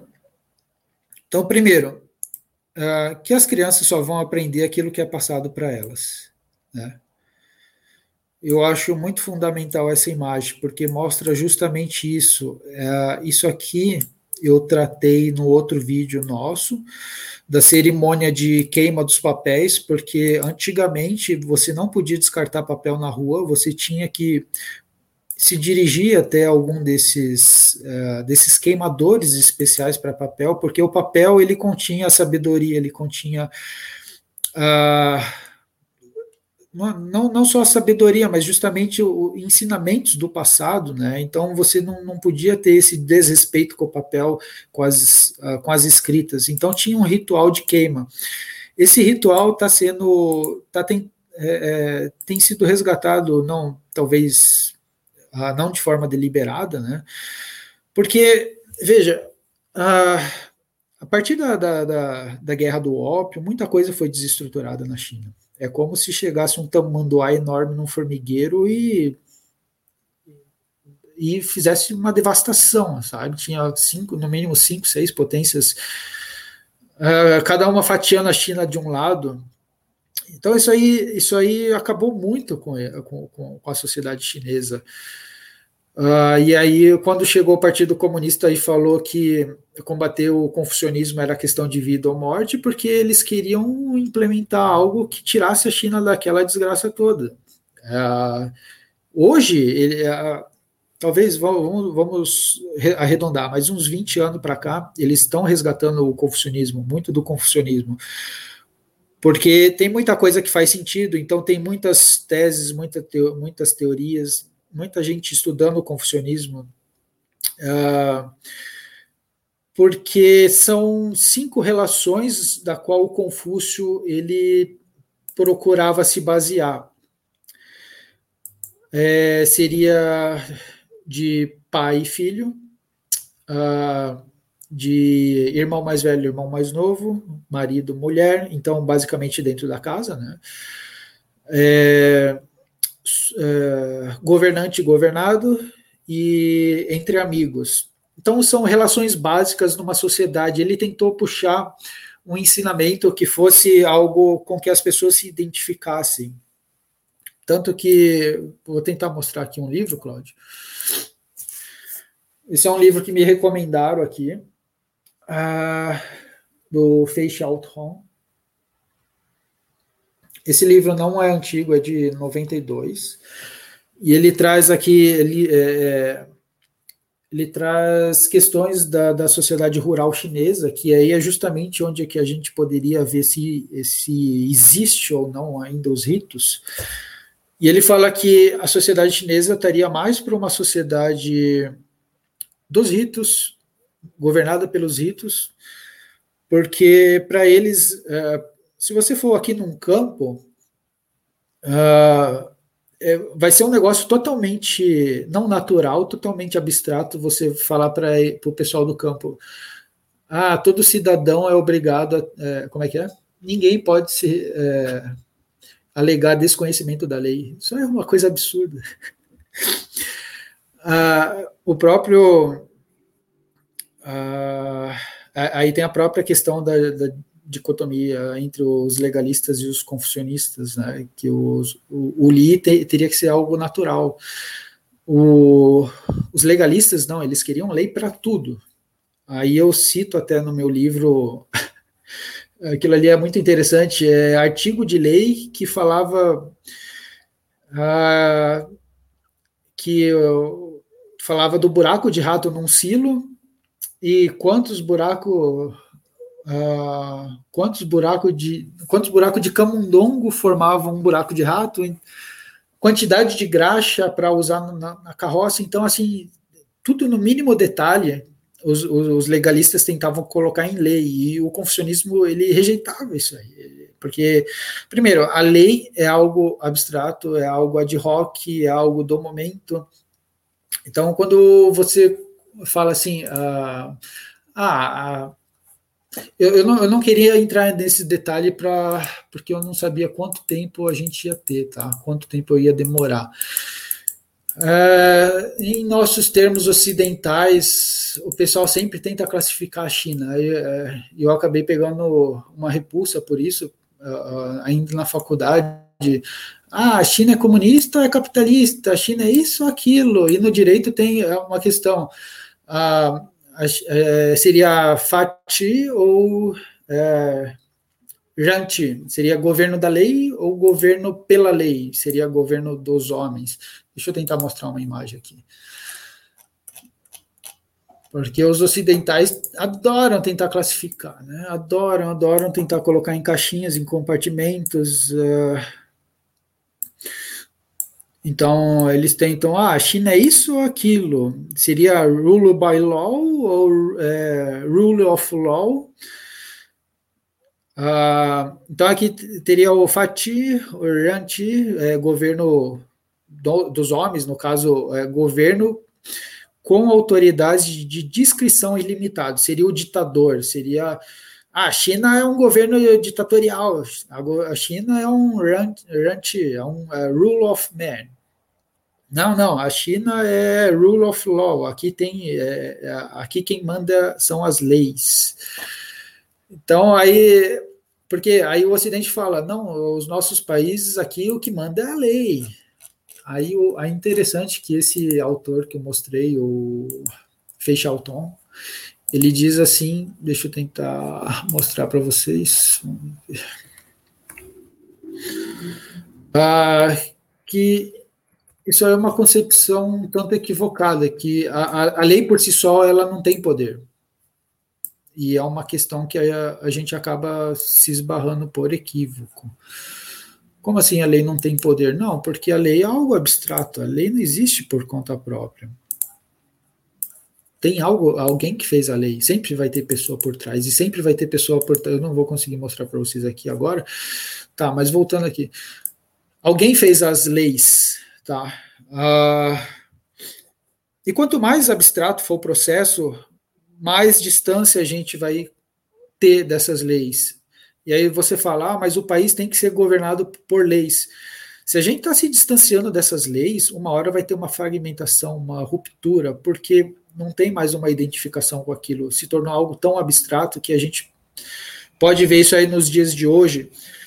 Uh, diferentemente dos ritos, tá? Já que a gente tem um tempo aqui, Cláudio.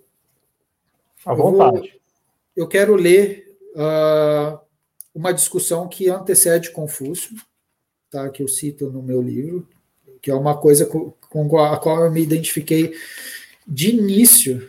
Eu falei, poxa, mas é isso que eu estou vendo aqui no direito. É...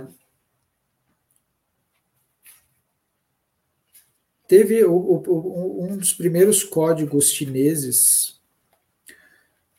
vem ali do ano, deixa eu ver se eu acho aqui. Tá. É, seria o livro das punições do ano 536 a.C., tá? No mínimo isso, no mínimo. Os autores dizem que provavelmente seria antes, mas assim. Uh,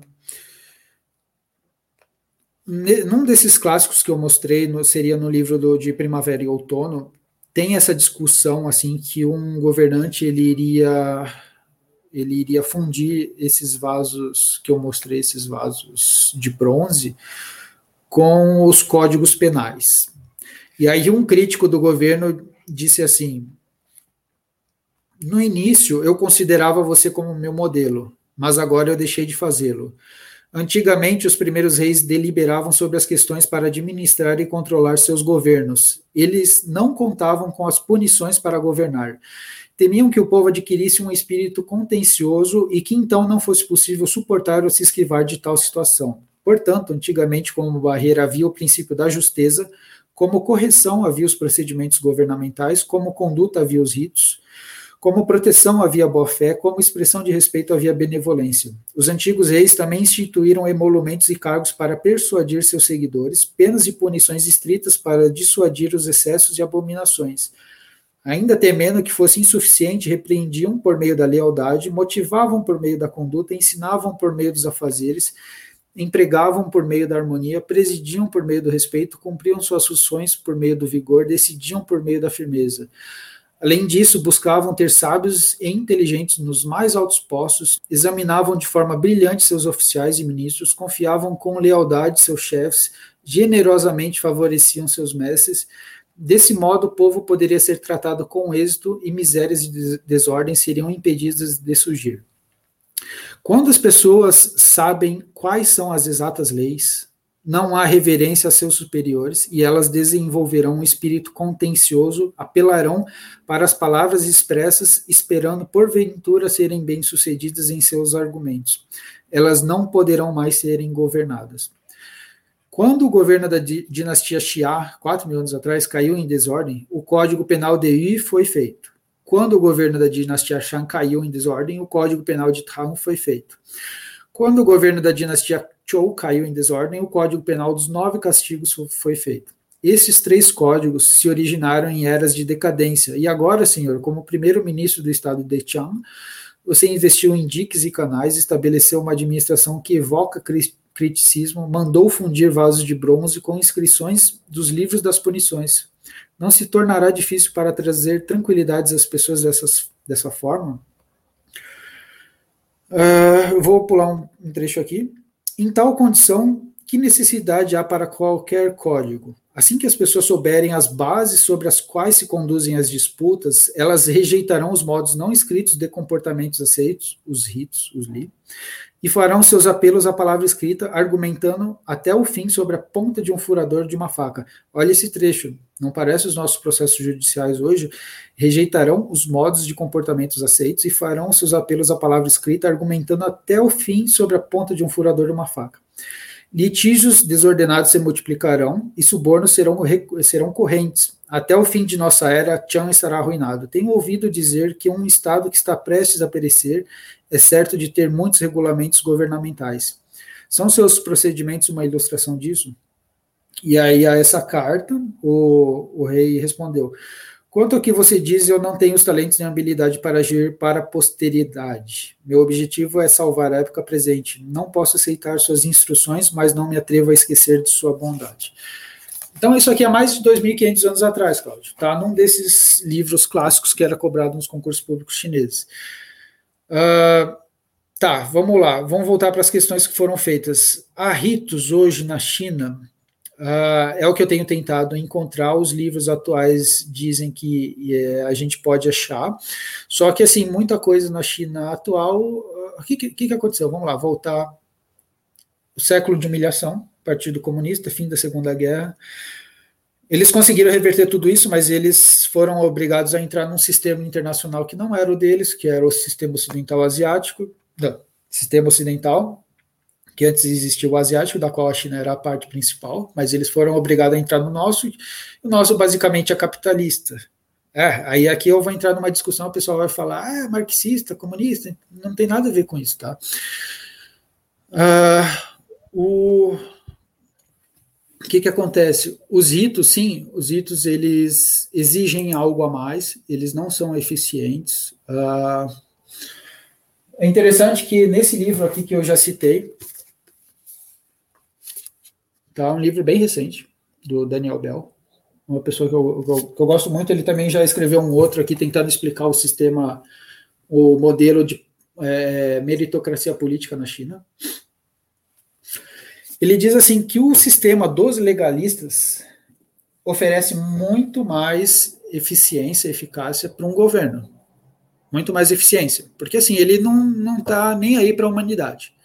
É, são questões assim com foco no, naquilo que o, que o governo de então é, quer e, e obedeça, e ponto final.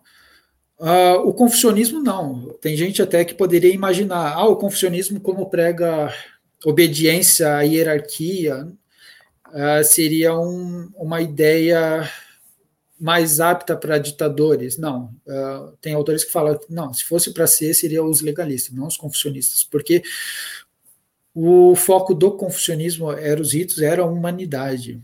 Uh, sim, tu tem que obedecer ao governante, mas não é por uma questão cega. Tanto que o próprio Mêncio falava, isso, isso é bem interessante que fique claro. O próprio Mêncio no livro dele falava. Uh, que alguém perguntou para ele, ah, e quanto a deposição e assassinato do, do, dos últimos reis da dinastia Shang e da, da dinastia Xia? Aí o Menso falou, ah, eles não eram reis, eles não eram governantes, eram acelerados, eram degenerados, eram bêbados, eram canalhas. Então, assim, era, era muito... Uh, era muito certo para esse pensamento confucionista que os que governavam deveriam é, governar para o povo, com humanidade. Então não tem nada a ver com obediência a, a uma ditadura, a uma autocracia, não. O confucionismo não tem nada disso. E, e a China entrando nesse, nessa mentalidade ocidental, o, confucionismo tendo perdido espaço, o próprio Joaquim Guerra, como eu citei, o jesuíta Joaquim Guerra, ele falou que era difícil você encontrar esse livro à venda, o livro dos ritos, em Macau, em Hong Kong. Então a gente vê que muita coisa se perdeu. O que ficou provavelmente são ritos cotidianos, uh, por exemplo, de casamentos, uh, mas o provavelmente muita coisa se perdeu. Mas esse esse interessante assim que justamente esse esse autor o, que estuda psicologia social ele mostrou que na área rural isso aí ainda existe. E é justamente onde a gente entende que talvez existiria, porque a sociedade ela vai funcionar a sociedade ela vai, vai encontrar um meio, as pessoas vão encontrar um meio. E aqui voltando nessa imagem aqui, esse meio ele tem que ser harmonioso, tá? Então, concedendo aqueles espaços que até onde a gente poderia chegar, uh, promovendo concessões mútuas, uh, é possível a harmonia. Então, no, no, no, meio mais distante dessa loucura nossa, ocidental, consumista, abstrata, assim, é, desumanizada, mecanicista, isso aí talvez seja mais difícil de encontrar. Uh, aí eu, eu, eu, vou fazer uma analogia aqui, Cláudio. Uh, eu já citei isso aqui, mas vamos, vamos lá. Uh, num trânsito, o semáforo ele é uma imposição objetiva com as cores verde de prossiga, vermelho de pare e tem o meio termo laranja, né? As pessoas, eh, mesmo o, o laranja seria esse, essa atenção, né? seria esse momento de concessão, de você frear, de dar um tempo para o outro, tanto que na hora que fecha um, um, semáforo, o outro não fica verde automaticamente, tem um tempo ali. Então vamos imaginar que esse espaço de concessão é esse tempo do laranja, do amarelo. Uh, mesmo hoje, mesmo no, quando o semáforo está vermelho, as pessoas passam. Então, assim, é, para você ver, ah, mesmo quando está objetivamente falando, ó, dali você não pode passar, as pessoas avançam. Ah, então, assim, trazer a questão dos ritos é algo atual, não é algo assim é, é, longe do, do, nosso entendimento, não é nada que a gente não possa entender. É que por toda a história fica difícil trazer é, esse conhecimento, porque aqui os livros que eu mostrei, é, a maioria em inglês, é, é uma cultura diferente, tem o, a questão do eurocentrismo, de a gente tentar ver a China somente como algo exótico, mas é uma coisa que é, é ela é, é, uma, é algo que a gente pode aproveitar. Eu, deixa eu ver se tem mais alguém, porque aí eu vou querer ler o que tem. o Fingeret trouxe, uh, porque assim, ele, ele ele traduz muito do que sejam os ritos e eu concordo muito com o que ele trouxe. Eu acho que vocês vão gostar de, de ouvir. Ô, Leandro, eu vou só repassar o comentário do Francisco Garcia, porque tem algumas outras perguntas aqui ainda, mas eu já, já vou emendar com esse comentário, porque tem tudo a ver com o que você acabou de falar.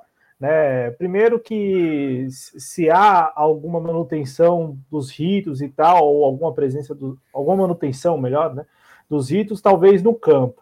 É, e aí o Francisco Garcia ele chegou aqui e disse assim: excelente iniciativa, né? O programa além do Eurocentro, e ele escreveu o seguinte: o pouco que ele conhece da China é, diz que o chinês típico ignora o seu compatriota em dificuldade. Ninguém para, ele dá esse exemplo, né? ninguém para para ajudar um acidentado, por exemplo. E aí tem tudo a ver com o que você acabava de falar, porque é, você falou que a China se viu obrigada a entrar no, no sistema que é ocidental, capitalista, né? É, e aí tem, tem a ver, dá para estabelecer algum, alguma relação aí, é, porque esse exemplo que trouxe o Francisco Garcia é muito parecido com o exemplo que você acabou de citar, que é muito presente no nosso dia a dia, né, nos centros urbanos aqui do país, essa realidade da, do, do ser expansivo, né, que não concede, né? Muitas vezes não não não não, não faz nenhuma concessão. Uh, esse esse eu vou querer eu vou querer mostrar para vocês aqui. O que, que aconteceu? Teve um acidente na China. Uh, isso eu perdi o arquivo, mas eu vou tentar achar aqui para vocês, tá? O que, que aconteceu? Uh, teve um acidente, a pessoa foi descer do ônibus e parece que se acidentou. E depois de um tempo, essa pessoa que ajudou uh, foi processada pela vítima. E, e o, o, o, juiz falou: ah, ela, ela ajudou porque provavelmente ela tinha culpa. Aqui. 2012, tá? Teve uma polêmica, vamos lá. Deixa eu tentar aumentar aqui para você, vocês bom samaritano admite que ele empurrou a mulher. Então,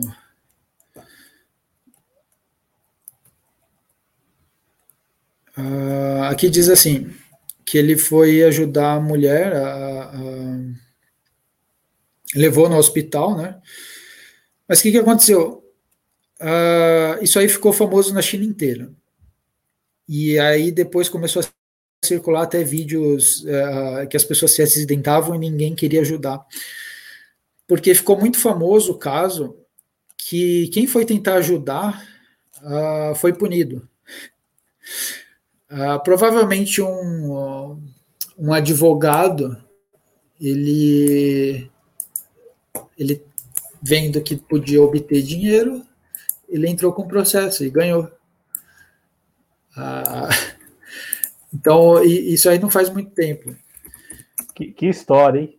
É. que história. Ah, e eu achei vários artigos na época. Aqui, ó.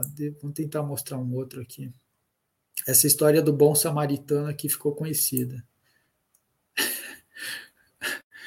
ó. China's Bad Samaritan Crisis, 2019. China. Uh, China's Toxic Norm of Ignoring Those in Need. É, a, a, norma chinesa tóxica de ignorar aqueles em necessidade, né? Eu não vou saber se, ó, é, tá, não, acho que não vai trazer esse caso aqui, tá? Mas eu lembro bem disso aqui, é, desse caso de 2012 lá, acompanhei. Uh, eu vou dizer assim, ela foi muito contaminada com o nosso pensamento ocidental. Tá? Não é querendo puxar a sardinha para a China tradicional. Mas isso aí é, é, é, inevitável também fazer essa análise que eles perderam o, as questões fundamentais, aquelas questões da China antiga. Uh, eu não saberia dizer realmente, olha, é, todo mundo ignora, tá? Não sei, é, é, às vezes eu vejo o vídeo de um, de um de um espanhol e de uma chinesa lá pelo interior da China, uh, às vezes parece que vai no sentido contrário. Eu não saberia dizer empiricamente na, nas maiores cidades como está sendo isso, mas eu não duvido não, porque está ah, uh, muito ocidentalizado, né? Mas enfim, eu não sei se eu fui claro, Claudio, se eu respondi. Foi, foi sim. É, e tem aqui mais duas perguntas. É, na verdade, três perguntas, né? A pergunta do Joab Alves, que diz assim: ritos e rituais representam a mesma coisa, Leandro? Sim, é, é não, é, é, é justamente uh, aquela tentativa de traduzir né? ritos, rituais, ética, moral. Uh, claro que a gente pode trazer neologismo para essas palavras, mas o, o, aquele caractere li, ele significa tudo isso. Deixa eu. Vamos ver aqui.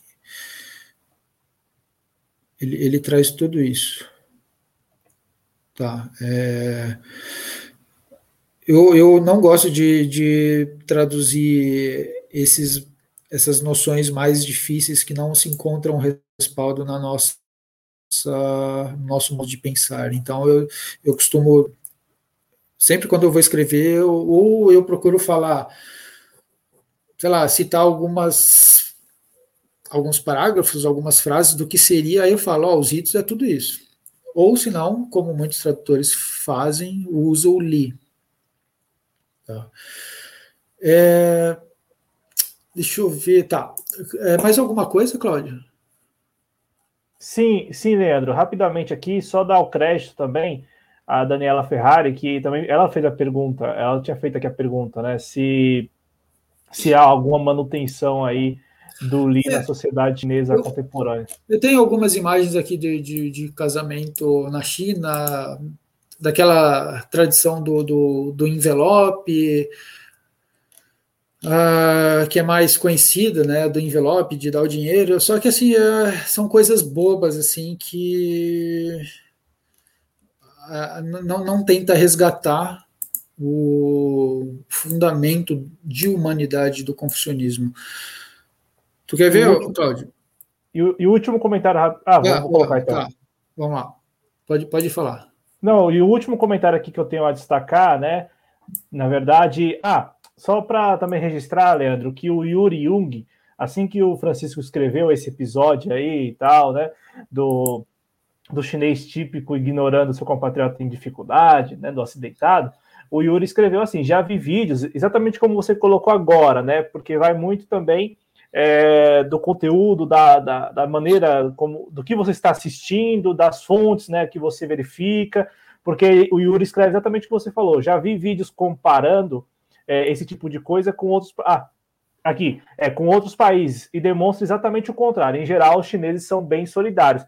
E eu me recordo muito bem da estreia do Além do Eurocêntrico, você destacando é, algumas características muito próprias da sociedade chinesa é, tradicional, né? E, e, que ainda é presente na, na sociedade contemporânea da China. Né? Então, é, é, como você bem é, fundamentou e contextualizou aqui para a gente, porque de fato eu mesmo não, nem sabia desse episódio aí. E eu imagino que este vídeo e tal, né, é, ou vídeos de pessoas, de chineses, de repente é, se negando a, a, a ajudarem no resgate e tal, em razão dessa decisão aí, é, provavelmente deve ter esses vídeos devem ter sido distribuídos, compartilhados em massa, né, no mundo aqui no Ocidente, como um traço, né, tentando é, forçar a barra, falando que é um traço, como se fosse um traço da sociedade chinesa. E o último comentário mesmo para você continuar, o, o Leandro, é, tem aqui uma pergunta. É, cadê? Deixa eu pegar a pergunta aqui. É, ah, o Rubens Mendes ele escreveu, Leandro, a harmonia é uma exclusividade chinesa? E aí eu não sei se faz sentido, mas você lembrou também durante essa apresentação é, daquele, daquele ritual de, de bebê em distritos na Coreia, né? Sim, uh, uh, só aqui, ó, Cláudio, 2012, tá? Uh, como, como se tornar um mal samaritano aqui? É, não, Ô, Leandro, é, são portais é. chineses? É... Oi? Esse aqui é da China. Deixa eu ver. Tá. Ó, os chineses não têm realmente uma expressão para bom samaritano, mas até a última semana, essa pessoa aqui, Han Yu, é, é, pode se considerar um equivalente. Uh, em 2007, tá? O caso foi em 2007. Ele ajudou uma senhora uh, levou até o hospital, depois de ela cair na rua. Uh, e aí, essa mulher que ele ajudou entrou com processo contra ele. Aí, esse vídeo aqui, ó, eu achei que teria o vídeo, mas não tem. Que eu lembro muito bem. Uh, tem uma criança que que a, a, essa van aqui atropela ela e ninguém e todo mundo passa e ninguém ajuda. Ah, e todo mundo começou a circular esse vídeo, eu lembro muito bem. E aí os artigos, ah, onde foi parar a moral chinesa? E foi um escândalo, assim. Mas enfim, uh, tá. Que, que, história, viu, Leandro? Que história. Muito obrigado por compartilhar isso com a gente e contextualizar, porque que história, né? Como isso mobilizou na época, tanto internamente na China e principalmente aqui no Ocidente, né? Como isso provavelmente foi discutido na época. Uh, é, é, só para mostrar também mais uma imagem aqui do, de um ritual do chapéu. É, eu não sei como está se procedendo, esse, porque a China, a China, é enorme, né? a China é territorialmente, populacionalmente enorme, então não dá para, é, infelizmente, não, eu não tenho como falar, ó, oh, isso aí está acontecendo deliberadamente em todas as regiões, não. Mas eu tenho exemplos aqui, mostrei algumas fotos de, de lá da, daquela queima do papel, aqui tem outro. Uh, do pessoal tentando reavivar algumas coisas, que isso aqui seria os, os ritos quando a pessoa entraria na idade adulta. Ah, e a gente consegue rastrear desde os livros dos ritos e livro das etiquetas em forma detalhada, tanto que tem é, é, quem está procedendo à cerimônia fala assim: a partir de hoje você não é mais um, um menino, então haja como um adulto. Essas palavras também, as palavras que eram usadas nos ritos, alguns ritos específicos, elas eram bem importantes, assim como no.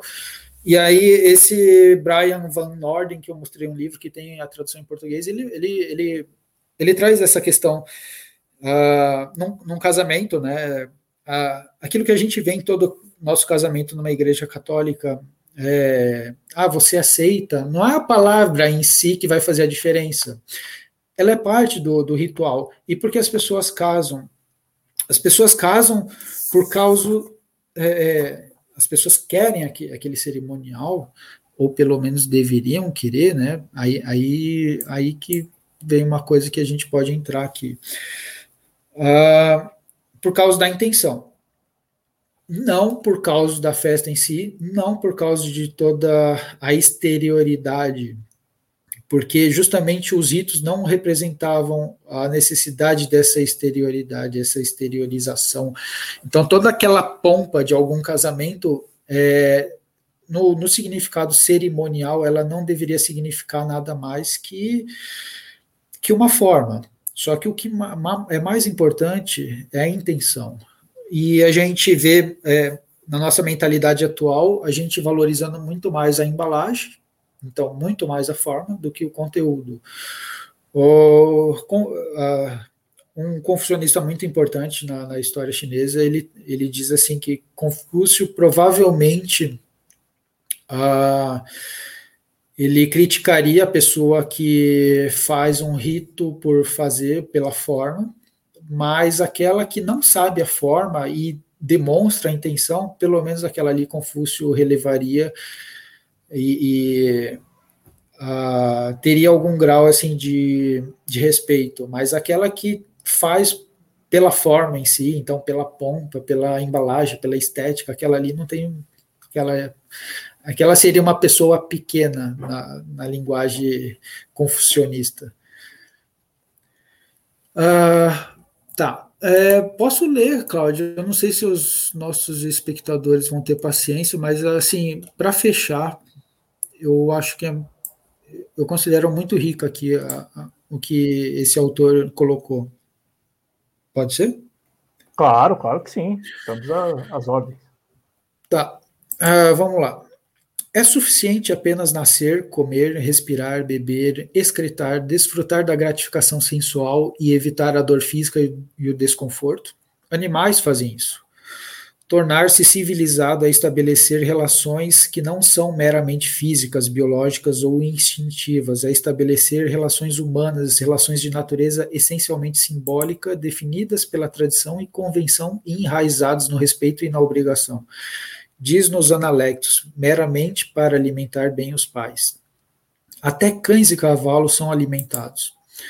Ser devotados aos pais é muito mais do que mantê-los vivos fisicamente. Servir e comer de maneira adequada, com devido respeito e apreço no ambiente adequado. Isso é transformar o ato de mera alimentação na cerimônia humana e, e na cerimônia humana de jantar.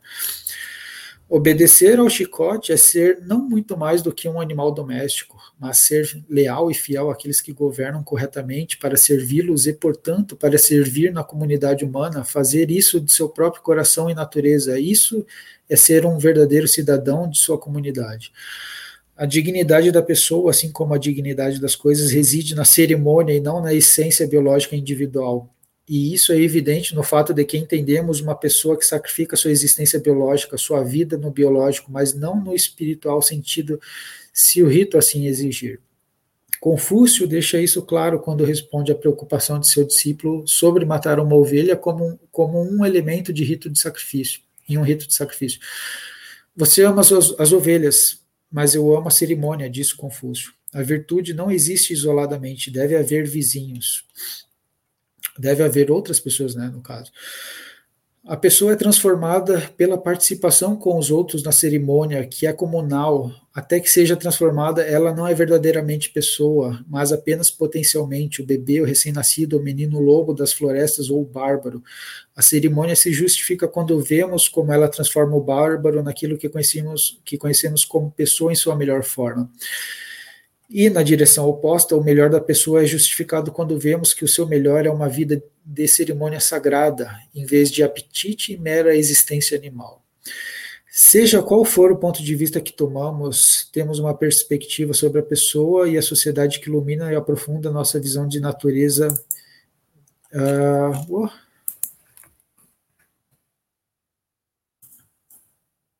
Eu acho que meu Word deu bug aqui.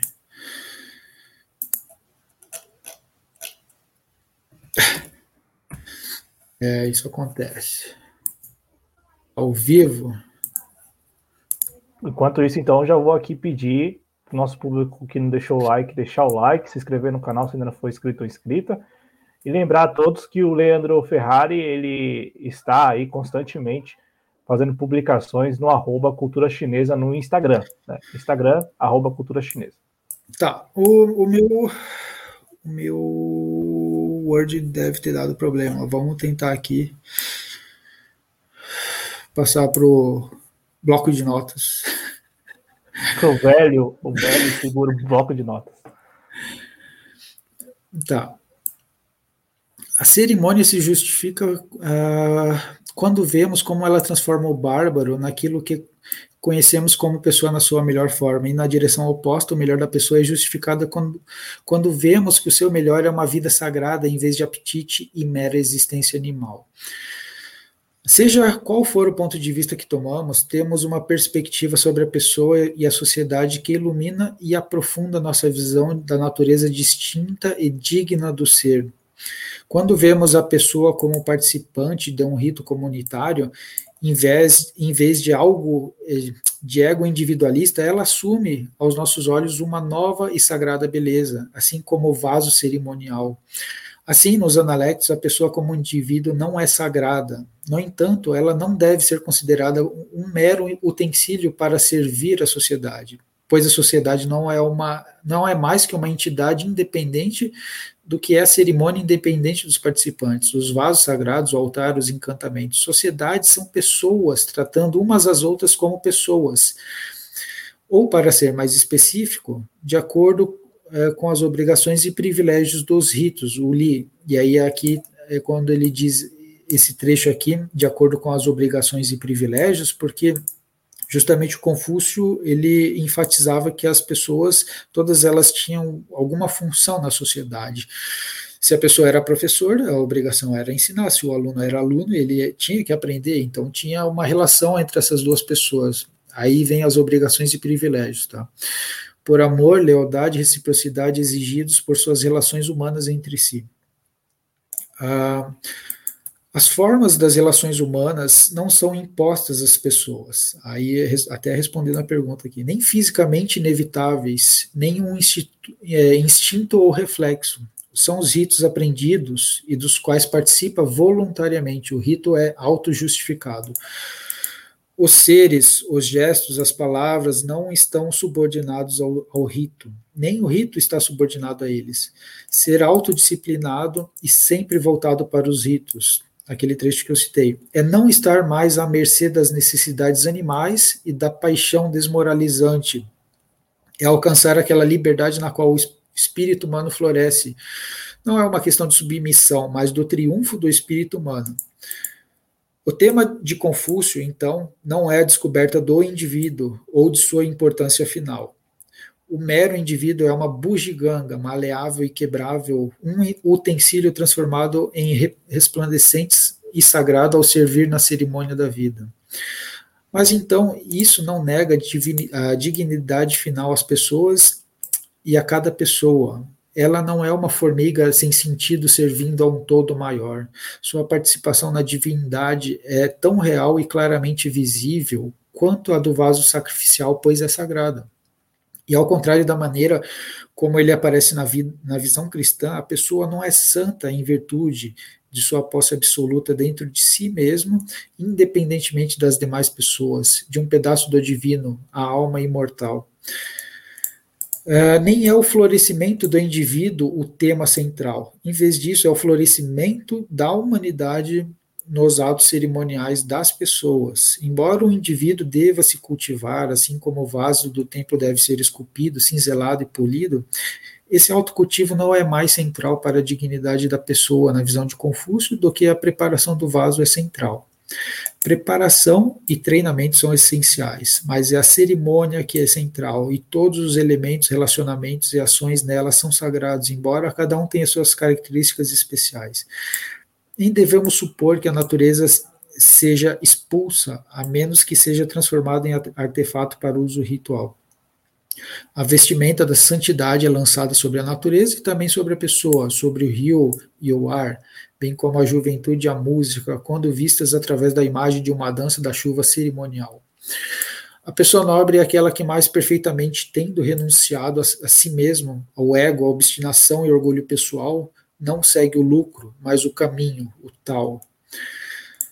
Tal ser se concretizou como pessoa, ele é humano consumado, é um vaso sagrado. Tá, então, Cláudio, assim, essas palavras, ah, quando eu li, eu falei, eu, eu ah, concordo totalmente, eu gostei muito, e ele, apesar de não ser um, uma pessoa que escreveu muitos livros sobre a China, assim, ele, esse livro dele foi muito bem recebido, eu concordo com essa visão dele dos ritos, como algo sagrado no sentido de de deixar a, a, humanidade como algo sagrado e como algo a ser buscado. Uh, bom, pessoal, eu espero que eu não tenha sido vago.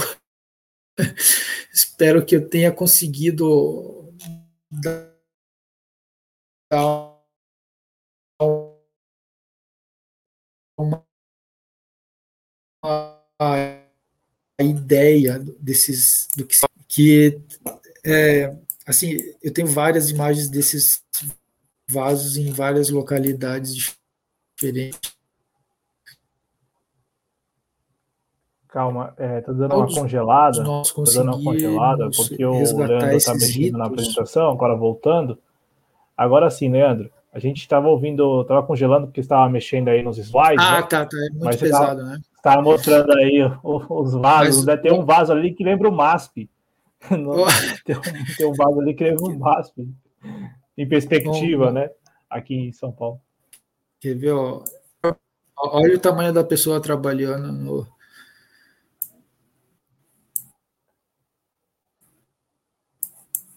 Ah, deixa eu tentar mostrar aquele que aquele um dos maiores vasos aqui. Enfim, Cláudio. Uh, Ô, Leandro, alguma... tem tempo para uma última pergunta aqui do chat? Claro, claro, estamos à disposição aí. Então, só registrar que a Arte Violeta está com a gente ainda aqui no chat, ela que disse que é muito, muito bom, bom, conhecermos a China e, e é, é, é, assim, conhecer a China tradicional, a história, né? Mais do que falar da China contemporânea, que querendo ou não é assunto aí em alguns espaços já aqui no YouTube, felizmente já é assunto em alguns espaços. Aqui o Leandro nos brinda né, com todo o conhecimento e a pesquisa de longa data que ele faz a respeito da China tradicional. Então, é muito legal, muito legal mesmo estar aqui. Quatro edições já do Além do Eurocêntrico. É, esta edição do mês de junho e mês de julho tem outra edição aí. Então, agradecer demais a, a Arte Violeta e registrar que o Matheus Fernandes escreveu, né? O Código Penal brasileiro ganha páginas novas a cada ano, né? Quando você falou, quando você lembrou, leu aí, né? É, aquela passagem de quantos anos, ô, ô Leandro? 4 mil anos, ah, você falou?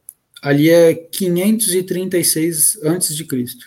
536 anos, uh, 536 antes de Cristo. E é aquela passagem que ele, que ele, ele diz assim, né?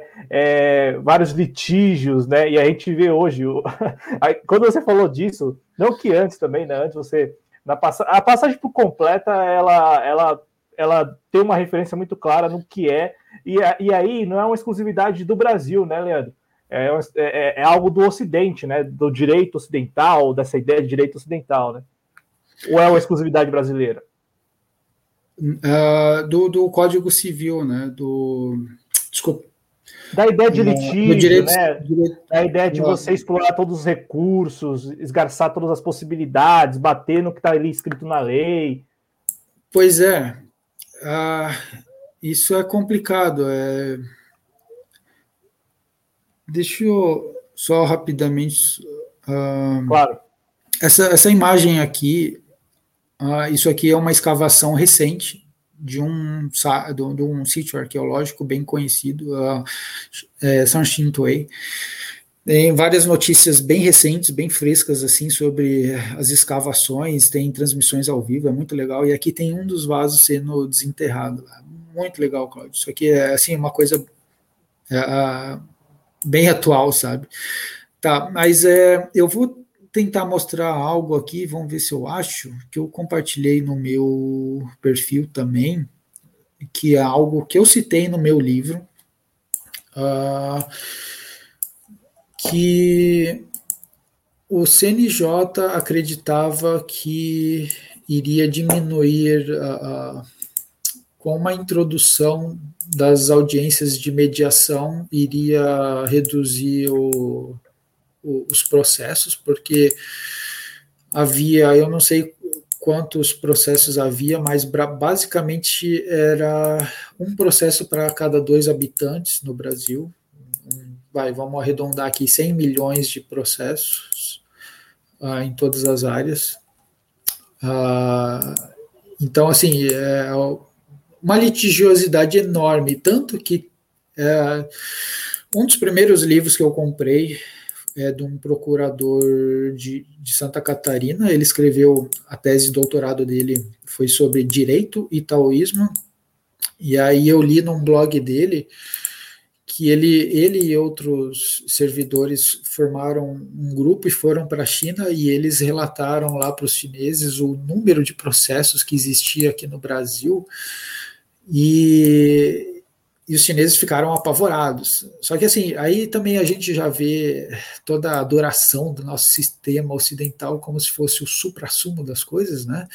E o pessoal, assim, ah, nos livros atuais tem ficado maravilhado que o, os chineses estão aumentando os números de advogados e porque os advogados eles não eram vistos com bons olhos na China porque eles traziam uh, contendas, eles traziam uh, desarmonia e tudo mais.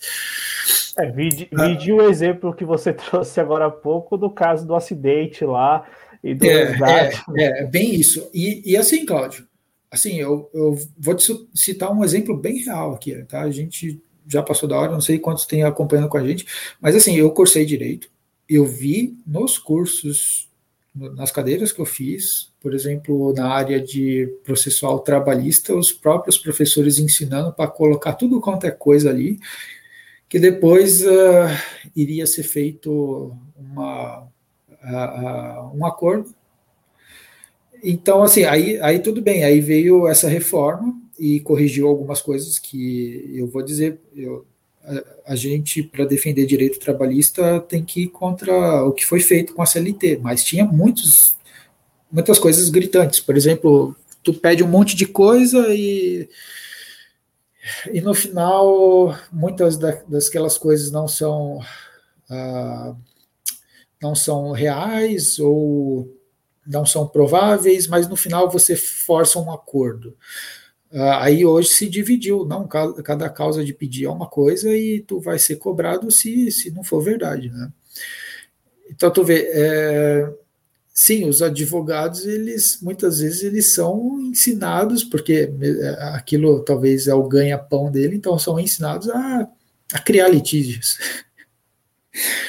Aí, aí aqui eu, eu citei lá no meu Instagram, que era uma coisa que eu citei no meu livro, eu citei assim, provavelmente o CNJ vai encontrar uma estagnação e, e o, o, que eu citei no meu livro ocorreu realmente.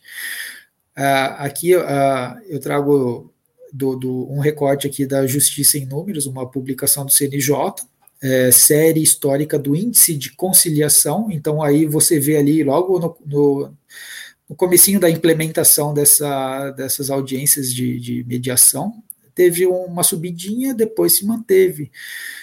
E manteve estável. Agora, o porquê disso aí, Cláudio? Porque a harmonia ela tem que estar no fundamento uh, filosófico, tem que estar no, no, Ela não pode ser algo procedimental. Não é algo assim, ó, a gente vai fazer uma mediação aqui para ver se a gente diminui os processos. Uh, a gente teria que mudar muita coisa, sabe? Uh, e, e, o que, que, a gente tenta trazer aqui é, é, que não é difícil, não é difícil. Só que exige um maior nível de, de vontade de humanizar as coisas, sabe? Não a, a trabalhar pela abstração, trabalhar pela mecanicidade, que inclusive, infelizmente, isso aí talvez seja decorrente do próprio do próprio sistema nosso capitalista. Às vezes a gente tem que falar a verdade, né? Porque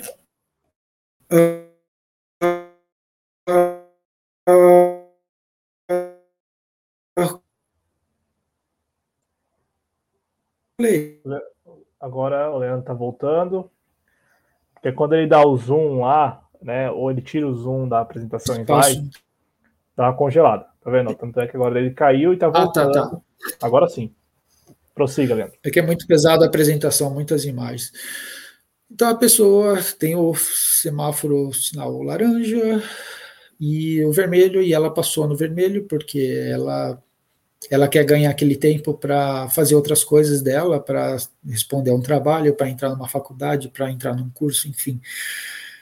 Então tu vê que a gente está sendo levado até o limite, esse espaço de, é, é vamos dizer assim, uh, esse amortecimento que existe entre as pessoas, entre aquele mínimo que a pessoa precisa e aqui, até onde ela, ela não teria problemas em conceder, aquilo ali está tá entrando em choque cada vez mais pelo nosso próprio ritmo louco do, do dia a dia. Vou citar assim, ó, no, no limite, o que, que, pode acontecer? Teve um caso em São Paulo, você deve lembrar, talvez quem não seja de São Paulo não lembra, mas a, um, um homem estava acostumado a levar a criança na creche, depois o filho maior na escola e depois ir para o trabalho. Um dia ele esqueceu, ele inverteu a ordem e levou o, o filho mais velho na escola e foi para o trabalho. O bebê dele morreu no carro, porque ele simplesmente esqueceu, porque ele estava tão abstraído naquela mecanicidade, naquele automatismo, ele esqueceu a criança nova que era para ele ter deixado na creche. Só que como ele começou o dia invertendo a ordem, na cabeça dele depois era só ir para o trabalho. E aí a criança morreu dentro do carro. Então, assim, a, a, a gente está sendo desumanizado pelo nosso sistema de vida atual, Cláudio. E, e, tudo isso deve ser levado em conta para a gente pensar no, no que, que nós queremos para a nossa sociedade. Enfim, uh, mais perguntas? A última, que eu não fiz e vou fazer agora, que é do Yuri Jung. Ele escreve o seguinte: o confucionismo e o taoísmo são sempre rivais? Ou existem pontos em comum e seria possível ser taoísta e confucionista na China antiga? Escreve aqui o Yuri tá. Jung para a gente fechar o Além do Eurocêntrico deste mês. Uh...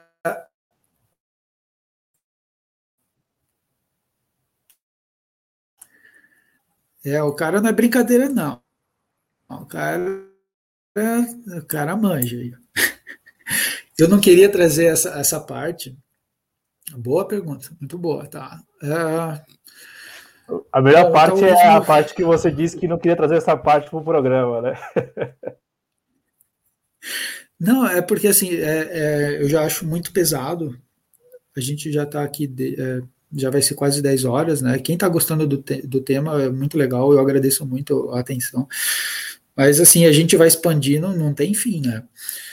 Ah, Primeiro que realmente é, é uma questão muito importante, né? O, o, a discordância entre o taoísmo e o confucionismo. Bom, primeiro que o confucionismo ele era muito pé no chão, sempre foi muito pé no chão. Uh, um dos trechos bem conhecido é uh, que um discípulo pergunta sobre uh, questões de espírito e o Confúcio falava ah, você não entende nem da vida, para que, que tu quer entender de coisa além da vida, as coisas após a morte? O, o, aquela, é, aquele período de 550 anos de guerras cada vez mais violentas, a, a, a um ponto que houve uma guerra a cada 1,4 ano nos momentos mais, uh, mais conflituosos ali. Uh, o que, que aconteceu? A maior parte das escolas de pensamento só queria uma estabilidade, uma paz, a volta da, da harmonia social, e o, e o Confúcio ele era muito pé no chão, o taoísmo não taoísmo ele já mirava no tal e para ele o tal era o máximo. E aí esse capítulo aqui do Tao Te Ching, ele é muito conhecido, porque ele cita uma como se fosse uma ordem aqui de grandeza, de, de importância. A virtude superior não é virtude, assim possui a virtude. Eu, eu não vou conseguir entrar muito no taoísmo aqui para quem não entende, tá? A virtude inferior não perde a virtude, assim não possui a virtude. A virtude superior é não ação, pois não utiliza ação. A virtude inferior é a ação, que faz o uso da ação. A, a bondade superior é a ação, porém não utiliza ação. A, a justiça superior é a ação, que faz uso da ação. A suprema polidez é a ação que não se obtém na correspondência com o braço como reação. Tá. É, esse, esse eu tenho quase 20 traduções do, do Tao Te Ching, tá? Se, se é 17, alguma coisa assim, mas é mais de 15 traduções diferentes. E, esse capítulo aqui eu até ilustrei no meu livro. Às vezes ele pode ser muito diferente um do outro, tá? Mas o que é mais importante que eu queria trazer aqui, ó. Por isso, a perda do caminho, a perda do tal, que seria o mais importante, o foco do confucionista, o tal, segue-se então a virtude, que seria o tan. A perda da virtude, do tan, porque assim, a, o próprio confucionismo ele também mirava a virtude, tá? Ah, segue-se então com a bondade, que é a humanidade ou benevolência. A perda da bondade segue-se então com a justiça ou justeza. A perda da justiça ou justeza segue-se então a polidez. Aqui seria os itos, a polidez. Assim, a polidez, os itos, é o empobrecimento da fidelidade, que seria aqui seria sinceridade e confiança, chon, é, seria pode traduzir por esses dois termos, fidelidade e confiança, é o princípio da confusão. Então, para os taoístas, os ritos era o princípio da confusão porque já demonstra um grau de perda da, de todo esse espírito superior que, que as pessoas deveriam tentar focar, deveriam tentar focar para um desenvolvimento uh, uh, superior, rumo ao tal, e os ritos seriam um empobrecimento, uh, mas o Confúcio não, o Confúcio ele queria tentar trazer todo mundo de baixo, falando, oh, vamos tentar no mínimo fazer isso, entende? Então, assim, quando a gente vê ali as lições do, do da pessoa que está com o cavalo e a outra que está a pé, ela desmonta do cavalo, ela, ela dá a passagem, ela cumprimenta.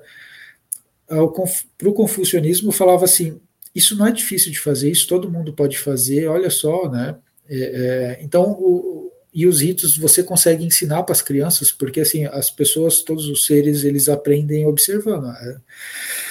Todos os seres não, mas boa parte do, do, dos seres, dos talvez dos mamíferos, eles aprendem com os demais, né? Eles aprendem na observação. E com as crianças é assim, elas aprendem observando. Então elas podem aprender observando os ritos, elas, elas podem desenvolver um senso de respeito. Agora, o, o, o, tal, assim, você já quer mirar algo superior, você precisa ter toda uma bagagem para isso. O, o confucionismo, ele tentava, vamos dizer assim, tentava vir por baixo. Ah, então, assim, se era possível, era possível. Tem autores que dizem que era muito normal. O, próprio Mateorite, não, um outro autor, uh, que era muito comum você encontrar os chineses frequentando templos confucionistas, taoístas e budistas no mesmo dia. Uh, tem até uma figura que eu também ela, ela é bem conhecida eu vou mostrar aqui rapidinho, até para responder essa questão. Mas sim, eles, eles encontram convergência porque assim a convergência é justamente na unidade. Essa aqui, ó. Essa, essa imagem é bem conhecida. Às vezes, tá? Às vezes varia. Essa, essas carinhas deles aqui não estão muito agradáveis, estão um pouquinho estranho. Mas essas figuras representariam Confúcio, Buda e Lao Tse, Lao Tse do, do taoísmo.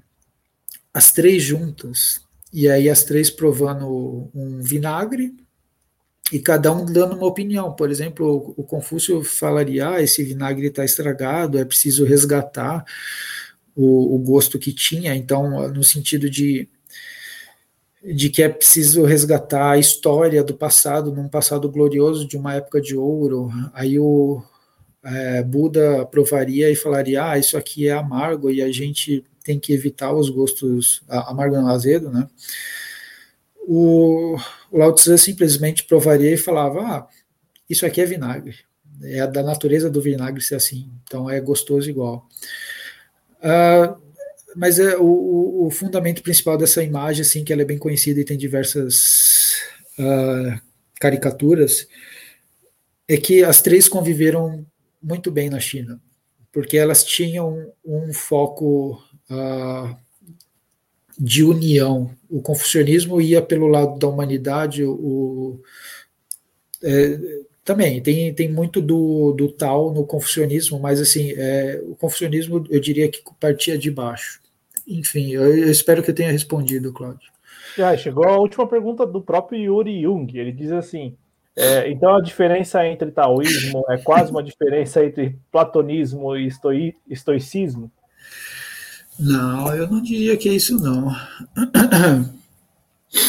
Ah, deixa eu ver. Não, eu, eu, eu, eu não diria que é bem assim, tá? Eu, bom, primeiro que eu, eu, eu vou evitar aqui entrar no, na filosofia ocidental, mas uh, eu acho que os históricos estão mais para outro tipo de escola chinesa, não os taoístas. É, ele refez aqui a pergunta. Ele escreveu: a diferença entre confucionismo e taoísmo equivale à diferença entre estoicismo e platonismo? É a pergunta que ele Então, Cláudio, eu não, eu não sei se é muito. Uh, eu, eu, eu, assim, eu ficaria com receio em fazer uh, essa analogia. Eu não, não uh, gostaria de demonstrar minha ignorância, assim, é, é, de conseguir comparar essas duas. É, na verdade, seriam essas quatro, assim, fazer essas diferenças. Então tá, tá aí o, o Yuri, é, eu não sei se está acompanhando pela primeira vez ou além do Eurocêntrico, se já acompanha a página né, Cultura Chinesa no Instagram, mas só reforçar para o Yuri e também para os outros companheiros e companheiras que este programa ele é mensal, né? Ele é um programa mensal aqui na TV Jovens Cronistas, sempre aí com essas apresentações brilhantes do companheiro Leandro Ferrari.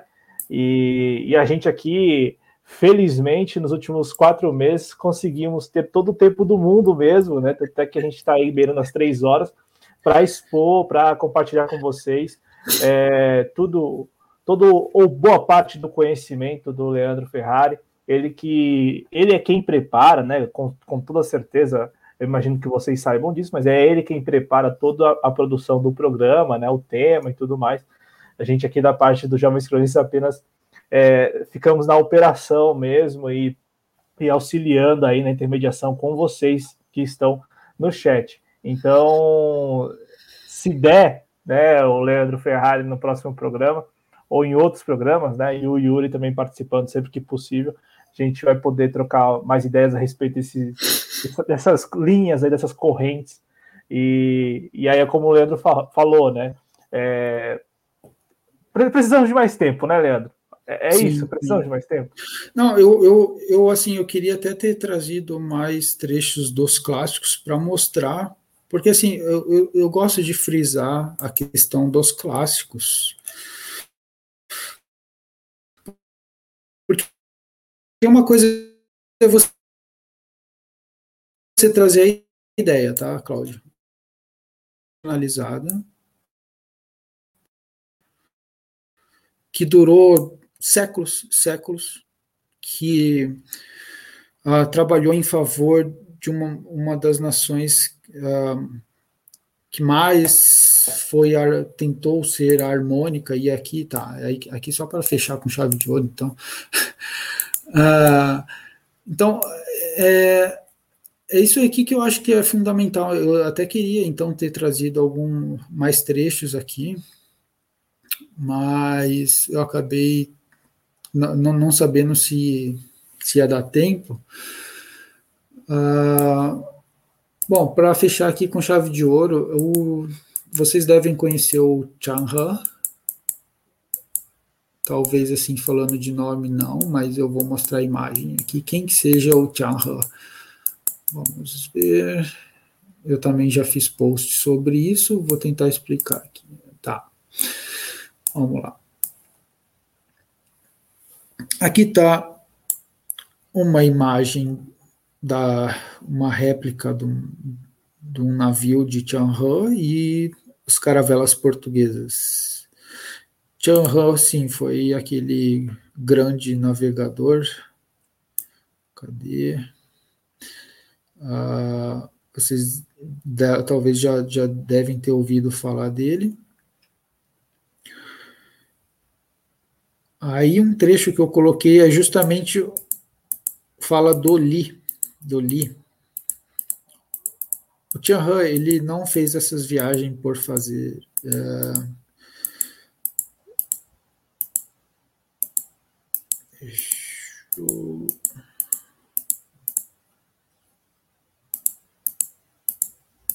Tem muita imagem. Essa aqui, ó. Foi descoberto na, no Sri Lanka, se eu não me engano, um, a, a, uma pedra esculpida em três línguas diferentes: chinês, tamil e hindi. E, e nessas pedras, assim, é, é e, e, aí depois tem, os, tem alguns clássicos que mostravam, assim, é, o que, que o Chanhe levou nessas embarcações. E aqui a gente pode, vou tentar, vou tentar aumentar aqui, dar um zoom para vocês, mas ele estava mostrando justamente isso, em observância aos ritos, que ele, ele se apresentava e trazia os presentes, ele se apresentava como um representante da China, aqui, aos ritos Li.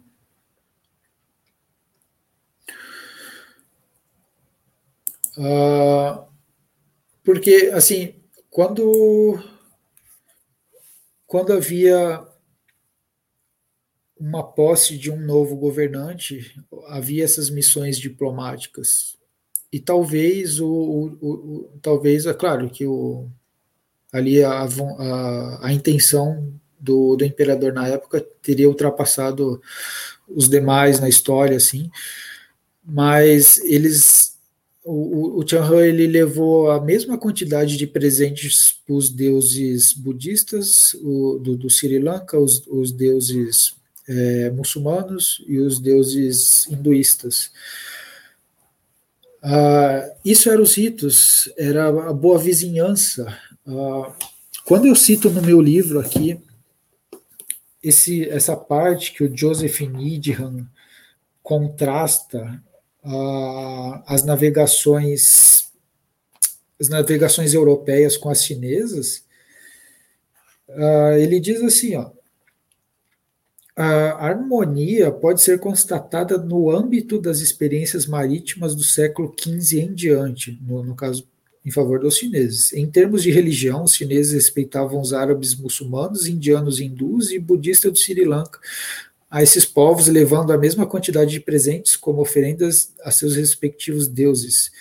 Todas as coisas para todos os homens, enquanto que os portugueses logo se, envol se envolviam em guerras com aqueles. Os portugueses já chegavam guerreando, matando. Né? Aí o Joseph Needham, ele cita assim, em matéria de guerra e conflito, o contraste é realmente extraordinário. Todas as operações chinesas eram aquelas de uma marinha que pagava visitas amigáveis a portos estrangeiros, enquanto que, por outro lado, a geopolítica portuguesa se empenhava quase de vez em guerra total.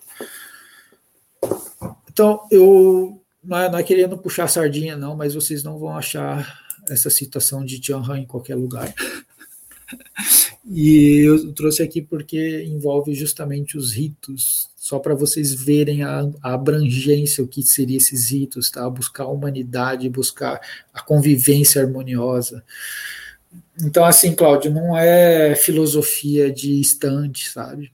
É a prática ritual, a prática diária, a, é justamente esse Herbert Fingert, ele fala assim, é, é uma via sem cruzamento, porque ou você escolhe ela ou você não escolhe. Então, ou você escolhe ser humano e tentar. É, é difícil, mas você escolhe ser humano e tenta trabalhar nessa direção, ou você não escolhe. Ou você escolhe seguir o, o tal ou não escolhe. Então, é uma prática diária, não é, não é fácil, é difícil. É, mas aí que estaria a, a o crescimento e a grandeza de uma pessoa que quer se tornar uma pessoa nobre de caráter. Enfim, acho que podemos fechar aí. Podemos, se você concordar, podemos fechar agradecendo. é isso, isso mesmo, Pedro, isso mesmo. Tá aqui o, o Pedro Araújo. E também tem o Diego Underline Mal lá no Twitter, mandando fantástico. Então, um abração para o Diego. É isso, Leandro. Então, estamos uh, fechando mais um programa mensal ou, por favor, fique à vontade. Uh, não sei. Assim, esse ele, para mim, ele desperta muito interesse. Uh, ele é muito amplo, tá? Às vezes a gente pode ver aqui que eu não soube nem por onde começar, nem por onde terminar, porque a, a questão chinesa ela é assim, a gente tem que ir aos poucos. Uh, ela não é compartimentalizada, então é assim, ah, vamos ver isso aqui, aí olha ali, sabe, e vê começo, meio e fim. Uh, a história também é muito comprida, então a gente vai puxando o fio e não tem mais fim, mas espero que eu tenha passado algo importante para o pessoal aí. E espero que agora fique mais fácil quando a gente falar de ritos, essas coisas cerimoniais, a gente tente lembrar dessa intenção de, da humanidade, da, da, da benevolência, né? O, não da dicotomia indivíduo versus sociedade, mas o, a humanidade que deve existir entre as pessoas. Perfeito, Leandro essa relação. Né? Agradecer o Yuri, que fez perguntas e também escreveu aqui, certo? Muito obrigado pela resposta. Agradecendo a sua resposta aí, Leandro. E para a gente fechar, lembrando mais, de, mais uma vez, né? Eu já lembrei isso ao longo do programa, mas o Além do Eurocêntrico ele é um programa mensal com o Leandro Ferrari, que é administrador, idealizador, administrador da página Cultura Chinesa no Instagram. Então, ao longo da semana, ao longo das semanas, né? É, o o Leandro Ferrari tem uma rotina ali de publicações no arroba cultura chinesa no Instagram. É, além disso, eu quero registrar também que este programa, assim como todos os programas do canal, é, são disponibilizados na sequência, assim que termina na versão podcast, né? Então vai para esses agregadores de podcast, Spotify, Deezer, Google Podcasts. E aí é bem fácil de encontrar lá, basta procurar por jovens cronistas ou até mesmo pelo nome do programa, além do Eurocêntrico, que você vai encontrar e para quem nos escuta, porque acredite, Leandro, né? É, tem uhum. gente que nos escuta, tem gente que apenas nos escuta. Então, agradecendo já o prestígio da audiência aí dos nossos ouvintes na versão podcast, reforçar que o Leandro ele sempre faz apresentações, usa bastante imagens, né? Então, quem estiver só escutando, marca aí a minutagem, vem para o YouTube para conferir as imagens, enfim, para conferir as referências. Agradeço mais uma vez, viu, Leandro, pela sua participação e por essa parceria. Muito obrigado mesmo. Não, eu que agradeço a atenção do pessoal aí. Desculpe, pessoal, se eu fui muito. ah, se eu li muita coisa, se ficou muito denso. É porque, assim, é, é, o que eu falei, Cláudio, já me falaram, ah, a duração é muito comprida. Ah, quando a gente tem um tema importante, sabe? E, e eu estou disposto, assim, é, claro, dentro da, das minhas limitações e capacidade, mas eu estou disposto a, a, tentar desenvolver para que vocês. Porque, pessoal, eu tenho acesso a algumas coisas aqui que, assim, sem. sem é, que talvez vocês não vão achar em outro lugar, tá? Mas é por, por gosto, porque eu gosto, porque eu tomei gosto. Por exemplo, do livro de o Diário de Mateorite, eu não achei em nenhum lugar no Brasil, tá? Eu muito, muitos livros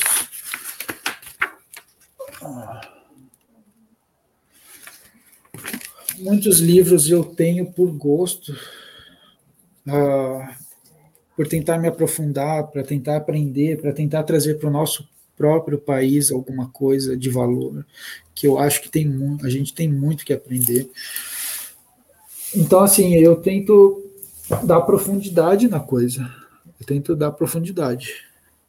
Então, me desculpem se eu fui denso assim, mas é a intenção é essa. E a intenção é essa mesmo. E, e, a gente encontra maneiras de o público ir assistindo aos poucos. Então, é, a gente tem feito já em alguns vídeos aqui do canal aquela divisão por capítulos, né? Por minutagem, Vamos ver se a gente consegue também fazer neste programa. É, se, se a gente não conseguir, já fica garantida aí a versão podcast, que é só o áudio, então a pessoa pode escutar, pausar, escutar, pausar.